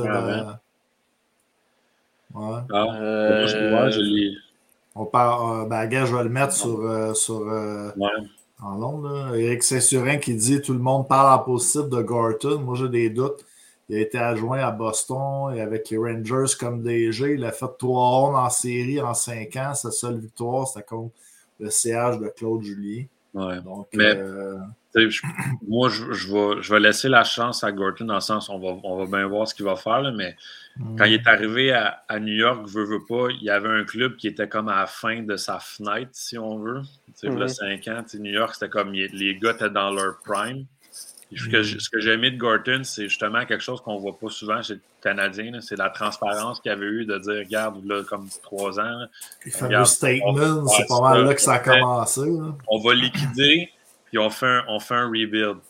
Puis il a quand même très bien réussi. Si on regarde le club cette année, il a quand même très bien réussi. On se le cache c'est facile quand tu signes euh, meilleur gars. il, a signé, il, a signé, Panarin. Ça, je vais lui donner. C'est dur d'attirer des, des, joueurs à Montréal, ce match autonome. Il a signé Panarin. Il a fait le trade pour Zibanejad. Ouais. trade. Il a drafté Adam Fox. Non, il n'a pas drafté Adam Fox. il a fait un trade. Non, il a fait un trade pour Adam Fox. Ouais. Ben, euh, c'est lui qui est allé le chercher. Ouais. c'est lui qui est allé le chercher. Ouais. Puis, euh, c'est quand même lui qui, qui, qui, qui a, monté, le club que là, là. Ouais, ouais, écoute. Euh, de goalers aussi. On, ouais, on ne se le cachera pas, cette, cette, cette équipe-là, euh, c'est l'équipe de Jeff Gorton. c'est pas l'équipe de, de Drury, là. Tu sais, je veux dire, euh, c'est Jeff Gorton qui, qui était là. C'est sûr qu'il y a eu un peu de chance, on ne se le cachera pas, là. Tu sais, Panarin, tu sais, qui va le signer. tu sais, Adam Fox, faut que, dans l'échange d'Adam Fox, il faut qu'Adam Fox veuille venir à New York parce que lui, dans le fond, c'est qu'il était au bout de ses années NCAA, puis euh, bon, il ne voulait pas signer avec les, euh, les, Hurricanes de la Caroline. Donc, euh, tu sais, il a donné un choix de deux, puis une coupe de, de une coupe de bâton. Imagine s'il était en Caroline. c'est ça, tu sais. Mais écoute, s'il y a un joueur qui ne veut pas, qui veut pas jouer pour toi, tu sais. Mais c'est. Puis on s'entend, puis tu sais, au-delà de ça, si le propriétaire de New York n'était pas, pas borné, Jeff Gorton est encore à New York. Là. La seule ben oui, ben oui. c'est à cause de ce qui est arrivé avec Tom Wilson. Là, puis il n'était pas, d'accord avec le statement du propriétaire. Là. Effectivement. Euh, on sentait qu'il serait encore là, Il a fait une super de job euh, à date à New York. Ah, effectivement. Effectivement. Puis, tu sais, il y a eu un peu de chance aussi avec Capo Caco et puis. Euh, la Frenière. La Frenière, mais tu sais, c'est pas des joueurs qui.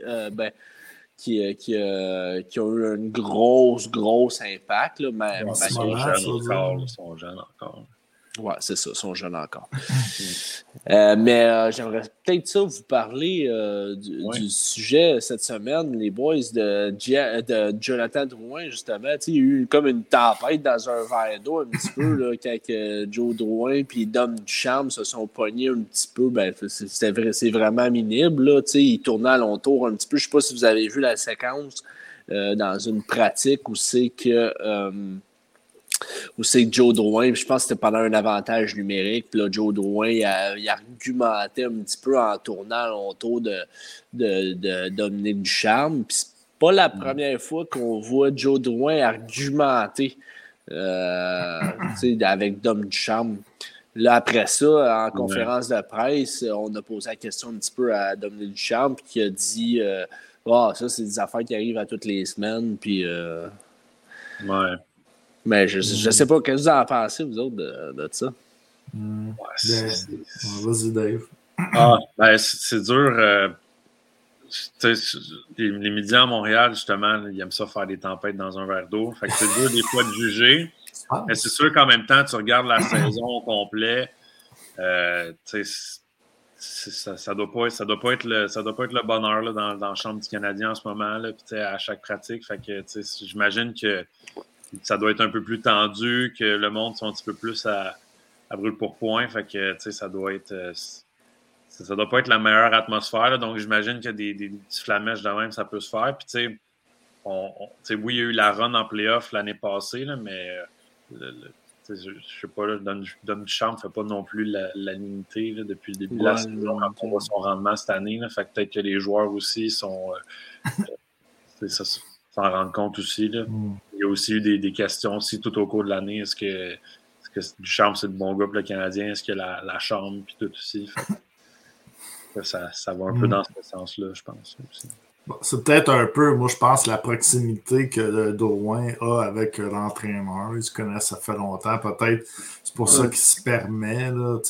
Ah c'est vrai que des fois, euh, ça, se peut des joueurs qui, argumentent, euh, mais ça, dérange un peu quand même que m'emmener m'emmener un une limite que, OK, c'est beau, là, ferme ta gueule, puis tu vas faire qu'est-ce que je te dis.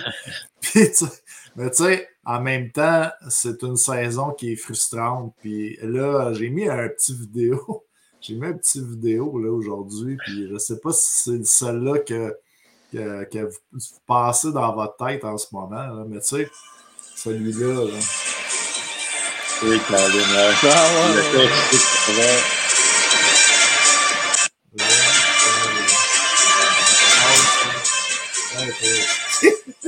Moi, ça, moi, ça m'a fait penser au coach de Jacksonville qui s'est fait mettre à porte parce qu'il avait kické son joueur. mais, mais tu sais, je dis ça. Non, c'est pas terrible. On dirait que ça va tellement mal qu'on n'a aucune solution, qu'on dirait que ça, pense à ça. Quand tu as tout fait les techniques de motivation là, pour euh, motiver ton équipe, il n'y a plus rien qui marche pense que quasiment Dominique Duchamp est rendu. Il va bientôt être prêt à faire ça. ah, je sais pas. moi, on dirait que j'ai. On dirait que j'ai comme un feeling qu'il y a de la misère à avoir un petit peu le respect de ses joueurs. Là, euh, puis Drouin, c'est pas quelqu'un qui, qui peut. En tout cas, dans, ma, dans, dans, dans ce que ce que je vois, là, je mm. trouve pas que c'est quelqu'un qui a la prestance pour faire ce genre de truc-là. Il peut se permettre ce genre de truc-là. Puis ça fait une couple de fois que je le vois argumenter. Puis je sais pas. Euh, écoute, ça me titille un peu. C'est sûr qu'on n'est pas dans la chambre, on n'est pas, on pas, pas dans le secret des dieux. Puis on, on ne sait pas la relation qu'il y a avec, mais ça fait deux, trois fois, là, surtout sur les, euh, les trucs de powerplay. Écoute, on le voit argumenter avec euh, Dom du Charme. Je trouve que ça fait un petit peu. Euh, quand c'est Joe Drouin qui t'argumente, là, je ne sais pas. lève le ton ou Chris dit ferme sa gueule puis la laisse assez parce que je. En tout cas mais ça, ça va un peu avec la réputation de Jonathan Drouin aussi depuis qu'il est pro. Là. Ça aussi, ça, aussi, ça, on, ça l'a fait pouler beaucoup d'encre depuis qu'il est là. Depuis ses débuts à Tampa Bay, la raison pourquoi il s'est fait échanger. Puis, de, mm. ça avec le Drouin, il, est reconnu pour euh, avoir, euh, euh, ouais. avoir un, ce, tempérament-là. Mm. Ben, autant comme autant, ça, on a reçu Xavier Simoneau au podcast une couple de semaines, puis il nous disait que le joueur qui l'a accueilli, qui, qui l'a fait sentir à l'aise dans le vestiaire, c'était Jonathan Drouin. que, tu sais, hmm. euh, puis euh, que ce soit euh, lui, on, a reçu aussi des, des, des joueurs qui nous ont dit ça Le lien avec les coéquipiers, puis le lien avec les qui est les coachs. Avec OK, vous, vous c'est plus avec l'autorité. Mais tu sais, je sais pas, tu sais, c'est un gars avec ses coéquipiers. Euh, je sais pas, là. à un moment donné, c'est pas juste. Je sais pas. Si tu as des problèmes avec le coach, tu dois avoir des problèmes avec l'autorité ou les leaders de ton équipe aussi. Là, tu sais. Ben, c'est pour ça que je dis ça. moi, j'ai... Écoute, je suis peut-être un petit peu. Euh, vous, connaissez un petit peu, ben, Seb, en tout cas, là, il connaît un petit peu mon, mon, opinion un petit peu sur Jonathan Drouin. Je ne suis pas un gars qui est ultra vendu à mm-hmm. Jonathan Drouin. Mm. Euh, puis j'y ai laissé toutes les chances possibles, euh, sincèrement, depuis son mm. arrivée. Mais écoute, j'ai de la misère un petit peu avec ce, genre d'attitude-là. Puis comme tu as dit, David, tantôt, on l'a vu au fil de, dans, sa carrière, la petite crisette à, à, Bon, il était jeune. On mm. peut. Puis euh, moi, moi aussi, quand il est arrivé à Montréal, je lui ai dit qu'il était jeune. Mais c'est parce qu'à un moment donné, ces petites affaires-là, ben, tu sais. Mm. Je sais pas. ça montre pas bien bien l'exemple. Puis. Euh, mais l'autre affaire aussi, je pense, avec Jonathan Drouin, surtout à Montréal, moins quand il était avec Tampa Bay, mais tu parlais là, de la raison pourquoi le Canadien s'est rendu en, finale de Coupe Stanley, c'est parce que tout le monde était dans la bonne chaise. On a amené Drouin ici, comme, comme quand on l'a échangé, c'était comme Hey, on vient d'aller chercher le. Ouais, j'ai eu. Puis euh, Jeff Petrie en plus. Ouais, Jeff Petrie. ouais. Mais tu sais, quand on est allé le chercher, c'était comme, oh là, on vient d'aller chercher comme un attaquant de premier plan, tu sais. C'était comme, on ouais. signe pour cinq ans, puis tu sais, là, c'est comme la, grosse affaire, mais comme, c'est ça un peu le problème, je pense, avec Jonathan Drouin. Puis la pire affaire, peut-être, qui est arrivée dans la carrière de Jonathan Drouin, c'est de se faire drafter troisième overall, parce que malheureusement, c'est pas, c'est pas ce joueur de calibre-là. Son mm. ceiling, ça fait longtemps qu'il est dans la ligue, maintenant, on le sait. Ses bonnes saisons, il va te faire entre 50 et 60 points. Puis il ne faut pas t'attendre à plus parce que c'est ça, Jonathan Drouin. Fait que je pense que tant que. Je pense qu'il y, a deux, il y a deux aspects à ça. Il y a le management, il faut qu'il se rende compte que Jonathan Drouin, c'est ça, puis tu n'auras pas plus. Puis il y a Jonathan Drouin aussi, je pense qu'il faut qu'il se rende compte que ça ne sera pas une superstar non plus dans la Ligue nationale. que les, fans, ça, les fans aussi qui, qui, qui baissent leurs attentes, peut-être. Ça fait penser beaucoup à Alexander, à Alex Galchenyuk, tu sais. Euh, bourré, bourré de talent, mais euh, l'éthique de travail, puis écoute, il est comme entre, il a comme le style superstar, mais il est, pas là. donc, euh, tu le places où dans une équipe de hockey? C'est ça que. on l'a vu pendant les séries l'année passée, puis on, le on, se, on se le disait pendant les séries, on faisait des podcasts à toutes les, les games quasiment. Là. Hein, puis ça allait-tu bien? Ça allait-tu bien sans Tatar puis sans, sans, Joe Drouin? Ça allait bien? Parce qu'il ne fitait pas zéro avec. Euh, ouais. Puis sur un top 6, là, tu veux-tu vraiment Jonathan Drouin comme sur ta première ligne, sur ta deuxième ligne? Ouais. Ben, je vais te relancer, moi, LP. Je vais te relancer. Tu as, dit justement un mot. Il, il, a pas, ça, il fitait pas. Il fitait pas. Puis, je pense que c'est là quelques semaines on parlait d'échanges, des, des gars qui devraient peut-être partir. Je pense que loin. Puis, avec aussi, là, en début de saison, qu'est-ce qui est arrivé là, avec euh, euh, peut-être les problèmes de, de, dépression, là, ou, euh, mais je pense que ça serait peut-être mieux qu'il, pour son bien, puis et pour ah. le bien de l'équipe qui soit ailleurs. Un changement d'air, ça peut faire tout le temps du bien. Ben, peut-être qu'il pourrait s'épanouir puis faire plus que 60 points ailleurs, puis euh, qu'il va avoir moins de pression, puis il va être plus heureux, tu sais. Euh. Totalement, totalement. Écoute, euh, je l'ai dit, je l'ai dit plus que. Si je ne l'ai pas dit dix fois, je ne l'ai jamais dit. Euh, je l'ai dit souvent, ça. Euh, Jonathan Drouin, euh, écoute, il serait peut-être mieux sur un nouveau départ. puis mm-hmm. moi, je l'ai dit en début d'année, même quand, après son absence. On savait qu'elle revenait dans, dans, dans, l'équipe.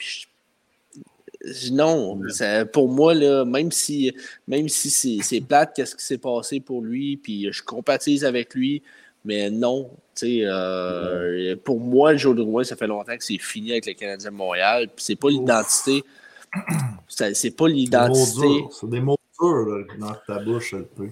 Non, mais c'est vrai. Écoute, c'est pas, pas l'identité que tu veux donner à ton, à, ton équipe. Non, c'est pas moi, j'aime mieux dire c'est pas le bon fit.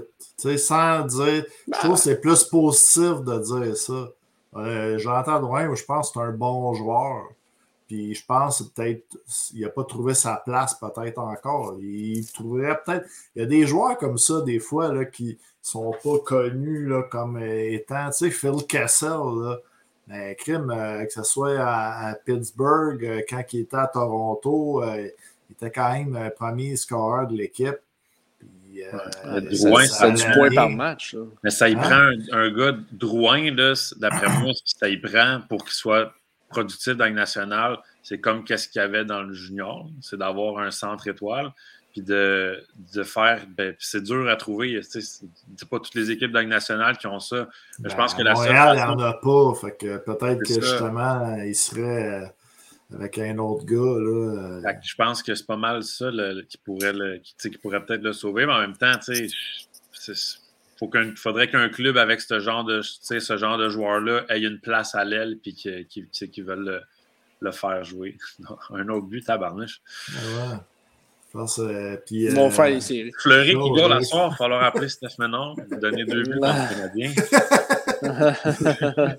Il y, a, il y a un autre dossier là, qui, a, qui a fait couler de l'encre. là. On a su, euh, par, ben, on, on a entendu là, parler de le site NHL.com. là, Les experts ont dit que ce serait euh, Wideman là, qui est au match des étoiles. Euh, D'après ce qu'eux pensaient, on a su aujourd'hui que Nick Ouais. Suzuki allait être, euh, allait, allait être euh, le, le- le représentant du Canadien. Euh, il y a- on a eu chaud. Peut-être Chris Ryman, il y a, a peut-être eu chaud aussi. Est-ce Ouais. que vous pensez qu'on serait ridiculisé? Ouais, écoute. Je Nick Suzuki, c'est parce qu'il y a l'étiquette du potentiel puis du, puis du, euh, puis, tu sais, de, de ses performances en playoff l'année passée. Mais je veux dire, en- enlève, mettons, le joueur puis fais juste mettre ses stats puis dire c'est ça, ce joueur-là qu'on envoie au match des étoiles. Tabarnouche, ok. tu sais, c'est- c'est Ouais, c'est c'est ça. bien juste parce qu'il faut que chaque équipe en ait un. là. Ouais. C'est qui? Attends, ça a changé. Mike, Mike. Hoffman. Yes. Ouais, mais écoute, euh, non, c'est sûr, ça a été à la série sur le Sunday, là, Chris Weidman au match des étoiles. Là. Être bien fait, toi. euh. non, non, écoute, euh, mais c'est, c'est- vraiment une, c'est vraiment une saison à oublier, là. Tu sais, euh, puis, euh, Le, le seul club comparable à Montréal cette année, c'est Arizona. C'est pas. c'est- c'est- Mais Je pense qu'on était dernier dans la ligue, dernier, dernier. euh, hein, ouais, Arizona nous a dépassé hier, avait une meilleure, euh, avait une, meilleure moyenne de points euh, par match avant Ouais. la game, mais euh, euh, nous de ont. but passer Canadien à cause de la victoire hier et la défaite du Canadien. Oui, effectivement. Effectivement. Donc, euh, on est là pour euh, Shane Wright. Shane Wright, ouais. Puis on avait fait un petit pari en plus avec le podcast La, la, la- la Brigade là, des sénateurs d'Ottawa. Qui l'eût cru, Tabarouette, le Canadien derrière les sénateurs? Euh, c'est parti qu'on va être obligé de porter des chandails des Sens. Bah, écoute, il y a une belle, il y a, il y a- il y une belle petite équipe, puis euh, écoute, ils, va- ils vont en avoir une pas pire euh, dans une couple d'années, sincèrement. là. Euh, encore avec euh, Jake, Jake Sanderson qui joue du gros hockey dans la NCAA, qui a été nommé euh, dans l'équipe euh, dans l'équipe euh, olympique, qui a été euh, dévoilé aujourd'hui. L'espoir du Canadien aussi, Sean Farrell, qui va être là. Écoute, c'est un- c'est sûr, c'est un- une équipe euh, un petit peu diluée, là. parce que les, les gars de la Ligue nationale, ils vont pas. là. Mais quand même, euh, Sean Farrell qui était dans les attaquants, puis euh, Jake Sanderson aussi, euh, des, des Sens qui étaient là. Donc, euh, C'est euh, qu'ils aussi que la saison 16 victoires des Nordiques. Hey, Tabarouette, c'était pas drôle. ça. Ouais. Mais ça va être la pire saison de l'histoire du Canadien, Ah, ça va être la- vraisemblablement. Mais je pense que le monde se fond, euh, se fond à l'idée un peu. Puis, euh, ben, regarde. Que veux-tu? Ouais, c'est ça. On n'a on n'a pas le choix. Si, C'est c'est ça. Puis. Euh, Un faut an ou deux. ben, si, mais. ben, c'est ça qui est le pire, c'est que tu sais, les, les Canadiens ont eu les, les Galchenyuk puis les Kotkaniemi, puis la saison d'après avait tout le temps euh, rebondissait puis faisait série. C'est- C'est juste ça la, la seule affaire. C'est que, tabarouette. Puis on Ouais, se mais- dit, puis tu sais, il y a Carey Price qui fausse aussi peut-être les données là, à travers Mais je ça. pense- Je pense qu'on se rend compte à quel point Carey Price c'est un bon gardien. hein, Parce que Ouais. prends, prends l'autre année qui a été, qui a été blessé, ils ils se sont ramassés avec le troisième pick overall. Tu sais, qu'ils sont allés chercher Kotkaniemi. Puis, puis moi, je l'ai toujours dit, tant que, tant que la manière que le club était bâti, c'est le Canadien va aller où est-ce que Carey Price va les amener. C'est ça qui est arrivé euh, printemps slash été passé. Puis ça, ça a pas mal toujours été ça euh, depuis. que- Puis là, en plus, non seulement tu enlèves Carey Price, mais tu enlèves chez Weber, tu enlèves le, le meilleur centre, mettons, deuxième meilleur centre de l'équipe. Ouais. Tu enlèves Kotkaniemi aussi, qui veut, veut pas, c'était pas le meilleur centre, mais tu sais, t'as plus de centre. Tu sais, t'as plus de centre après Dano et Kotkaniemi qui sont plus là. Comme Cédric Paquette qui a été deuxième centre euh, une coupe de game. Non, ben là, tu sais, t'avais Christian Dvorak, mais Christian Dvorak, c'est euh, c'est ça. Il a été blessé, puis, euh, puis mais aussi, tu as perdu Corey Perry, aussi, tu sais, qui était quand même euh, un très bon vétéran. Donc, euh, Rick Stall, aussi, peut-être. Ouais, le Stall, le Stall qui est. non, mais tu sais, avoir, ben, tu sais, c'est facile de dire avoir su, là, mais. Edmondson c'est une grosse perte, là. Ouais, en début Edmondson de Petrie, c'était fiable là, comme père. Là. Petrie ne peut, plus jouer peut plus jouer avec son joueur là, depuis le début de l'année. Ça aussi, ça peut-être. C'est sûr qu'il prend trop de minutes. Euh, il a un trop gros rôle, là, mais depuis avoir Edmondson aussi pour stabiliser Petrie, euh, ça avec, là, ça, ça a sûrement un impact sur le, son. Ah, ben c'est sûr. C'est, je pense que c'est un, un, mix de tout ça pour vrai. Là, Mm. Puis euh, je pense qu'il y a du monde qui ont étiré. Carey a peut-être étiré ça aussi, ou quand il a vu qu'il ne se passait pas grand-chose cette année, il s'est dit Ouais. je vais, je vais aguerrir comme, comme du monde, puis euh, je vais revenir, Mm. euh, je vais revenir quand je vais être à 100, 100% après. Là, Tu sais, Ça, ça me fait peur, pareil, par exemple, si on regarde aussi les derniers développements. La femme de Jeff Petrie, qui est partie aux États-Unis, euh, quand même, euh, pour la, elle le dit pour le bien de, sa santé mentale et de ses enfants. Euh, Angela Price, qui, a, quand même compati avec elle. Puis, on- ça sous-entendait que peut-être elle n'était pas vaccinée, qu'elle faisait bien de faire ça. peut-être que. Je pense qu'elle est américaine en plus, Angela Price. donc, euh, peut-être que ça tournerait dans, ouais, Seattle. dans, pour Carey Price, mais c'est aussi euh, euh, Jeff Gorton là, qui arrive. Puis euh, la prochaine date, limite des. des, Ouais. euh, la, pro- la prochaine date des signatures, là, essayer d'attirer des joueurs euh, à Montréal. là, si- Ça va être dur. en- ça va être dur là, parce que là, en ce moment, on est la seule place là, que, que c'est un Ouais. peu tout croche. Puis qu'en plus, il y a plein de cas. euh, 20 joueurs euh, pas là. euh, Ouais. Sainte claque, comment que. Mais le bon Dieu s'en mêle. donné. Savez-vous c'est quoi le meilleur, le meilleur, euh, la, la meilleure façon d'attirer un joueur, c'est en le repêchant? Puis euh, ça tombe bien parce que. Pas, les pas un Américain qui, est dans- qui, qui- qui va jouer dans les Ouais, mais quand tu drafts en première ronde, c'est comme un auto. Mais euh, les deux prochains drafts, ben, le draft de cette année, qui est quand même très bon, puis on est bien, on est bien positionné. Puis, ben, euh, le draft de l'année prochaine qui est complètement débile. Donc, euh, Mm. si tu as, si euh, une reconstruction à faire, c'est c'est là ou jamais. Là. Ouais. Et si je suis Jeff Gorton, je m'assis euh, sincèrement avec le nouveau DG, puis je dis écoute, on est dans une position où euh, nos leaders euh, sont, sont très sont vieux. Notre fenêtre se referme. Euh, on a bien beau, euh, on, on a fait la, on, a, on a fait la finale, mais quand même, euh, la fenêtre, elle, elle se referme. Price, Weber qui est parti, bon, j'ai pas besoin de les nommer, là. Puis les drafts sont excellents l'année prochaine. Pas cette année, par exemple. C'est ça qui me fait peur aussi. Là, par Ben, cette année il est quand même très bon, le, le draft. Là, euh, c'est parce qu'on dit à chaque année, il est bon le draft, mais. Ben, pas tant que ça. Pas tant que ça. L'année passée, il n'était pas si bon que ça, là.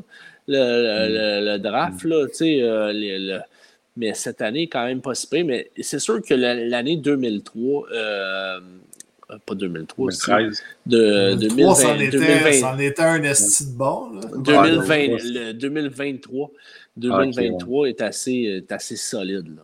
Puis assez- 2013 en était un bon, un pas pire aussi. Ouais, c'est ça. Fait que 2013 2023, là. Au 10 ans. Au 10 ans. Ouais, c'est ça. Ah ouais, mais Ok. moi, puis tu sais, on parle de, on parle de Price. euh, c'était Jeff Gorton, il est resté canadien, Price. Ouais. il est rendu vieux, il tu sais, Je pense- je sais pas. Je là. pense que c'est pas, je pense que c'est pas euh, s'il reste. Tous les joueurs qu'on a nommés, Gallagher, Petrie, euh, c'est le temps de Price, Ouais. c'est le temps C'est- peut-être c'est des dur à bouger. Contrat, hein, c'est le Mais C'est contrat. dur à c'est bouger. les contrats, puis c'est dur à bouger. Fait que, tu sais, qu'est-ce que tu veux faire? Là? À un moment Ouais, donné, là, on a Chiarot là, qui est à sa dernière année, puis là, on entend du monde, euh, ben, généralise, là, mais Mhm. on se demande la question si on devrait le garder pour en- entourer les jeunes ou bien l'échanger. Ben non, regarde. Ben non. Ciao. tu sais, tu. En plus, le gars, il, il approche la, la trentaine. là, il est dans son prime.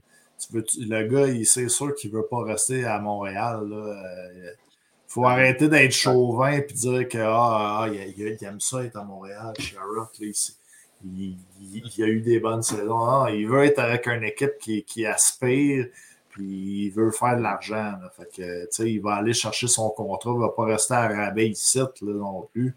Puis il est rendu à un âge, là, justement, que c'est.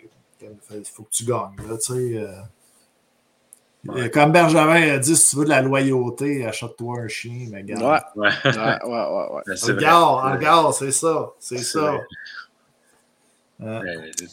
C'est le, temps de faire le plein de choix au repêchage le plus possible. La seule chose qui est plate, c'est que c'est des contrats qui sont durs à échanger. Mais c'est là, qu'on va voir euh, s'ils ont engagé la bonne personne. on va voir, on va voir. Pour vrai, ben, pour vrai euh, juste pour faire une parenthèse, on a fait un petit article cette semaine euh, sur le, bilan de mi-saison. La liste est sortie pour les joueurs nord-américains européens on a fait un petit article là-dessus. Je, voulais plus parler des, Nord-Américains, parce que je pense que c'est plus ça qui intéresse les gens. Et euh, j'ai parlé plus des Québécois, mais je voulais justement dire des noms. Je pense que c'est 78e, 79e. Tu sais, un draft de profondeur. Euh, tu sais, des fois, on, dit que les, après le dixième pic euh, en première ronde, ah, ça, ça descend. Il va peut-être avoir un draft de profondeur cette année. 78e, 79e, deux Québécois. Euh, Michael Astarza, est un, gars qui, a joué dans le West Island, les Lions du lac Saint-Louis. Euh, son hockey midget, euh, son hockey mineur. s'est dirigé dans USHL, excellent joueur. Michael Mastro Dominico aussi, un défenseur très mobile, il a été un choix de première ronde, neuvième au total, les Cataractes. Euh, finalement, s'est dirigé. Euh, puis je pense que les remparts, euh, ils l'ont drafté l'année d'après, cinquième ronde. Ils se sont essayés pour. Mhm. c'est des gars qui pourraient quand même sortir en troisième ronde. Puis c'est des joueurs là, que j'ai déjà vu jouer. Puis pour vrai, là, sont très impressionnants. Ouais, Mastro Dominico, il jouait, il jouait où, lui? Il jouait, il, avait été coupé des Lions du Lac Saint-Louis. Euh, puis euh, euh, il avait joué avec Laval Montréal. Puis c'était cette saison-là qu'il avait fait comme tout le monde avait fait Waouh, il est bon. Les Cataractes l'avaient drafté. Puis là, ben, lui aussi, il se dirigeait aux États-Unis dans USHL. Il joue avec Lincoln. Ah, les Stars. Lincoln. Ah, Écoute, on va suivre, on va suivre ça. C'est toujours, c'est toujours une, des plus belles euh, périodes de l'année, ça aussi, la draft. Là. Euh, c'est tout le temps bien, bien fun. Puis cette année, ben, il est supposé être à Montréal. Mais bon, tu sais, quand que je dis c'est ça, c'est ça. Il va être encore par Zoom? J'espère pas, sérieux. C'est tellement une belle, une belle journée, ben, des belles journées là, euh, pour, les, pour les kids, là, sincèrement. Puis on était supposé de l'avoir à Montréal euh, l'année passée ou l'année d'avant? Hmm. L'année, je pense l'année d'avant. Puis euh, c'est ça, il a été reporté. Donc euh, on espère, on espère. Premier pic Montréal à Montréal. Ça serait assez solide, merci. assez Pas, de pression chaîne, pas de pression chaîne. ouais. c'est ça. La, dernière fois à Montréal, Louis Leblanc. Ouais, c'est ça. Mais le premier. From Omaha Lancers. Yeah, boy. Un Québécois qui jouait dans USHL aussi. Euh, bon. Sur, ces belles paroles, messieurs, messieurs, on va aller regarder le restant de la game du Canadien. Oui. That's it. Donc, euh... qu'ils ont une chance. Ouais, pour une fois. Donc, euh, merci, euh, merci les boys, merci tout le monde de nous avoir écoutés. Pour vrai, on a eu aussi deux invités qui étaient géniaux. André Lessard de Hero Sport Marketing, Louis Bédard euh, qui, fait maintenant, ancien joueur euh, de, hockey professionnel, maintenant euh, qui s'occupe du conditionnement mental des jeunes athlètes. Donc, oh, Marc Thibault qui dit Salut les boys, good show, Eric Saint-Surin, bonne soirée les boys. Donc, merci, d'avoir été avec nous. Partagez le podcast. Il faut, faut la gang. On a du fun. Puis euh, je pense que pour ceux qui suivent peut-être la, la, Ligue nord-américaine, euh, je ne veux pas dire de scoop, je pense que ce n'est pas confirmé encore, on. Va, on va attendre, on va, on va attendre, mais ça se peut que mardi, mardi prochain, 20h, ce soit peut-être le podcast le plus épique de l'histoire de SDH. Le plus épique. ça, va, être, ça va être euh, quelque chose d'assez mémorable. Donc, on, restez au courant, suivez-nous. Dave, justement, est là-dessus. mesdames et messieurs, merci et faites attention à vous au retour à la maison. Salut. Salut Dave, salut Seb. Salut.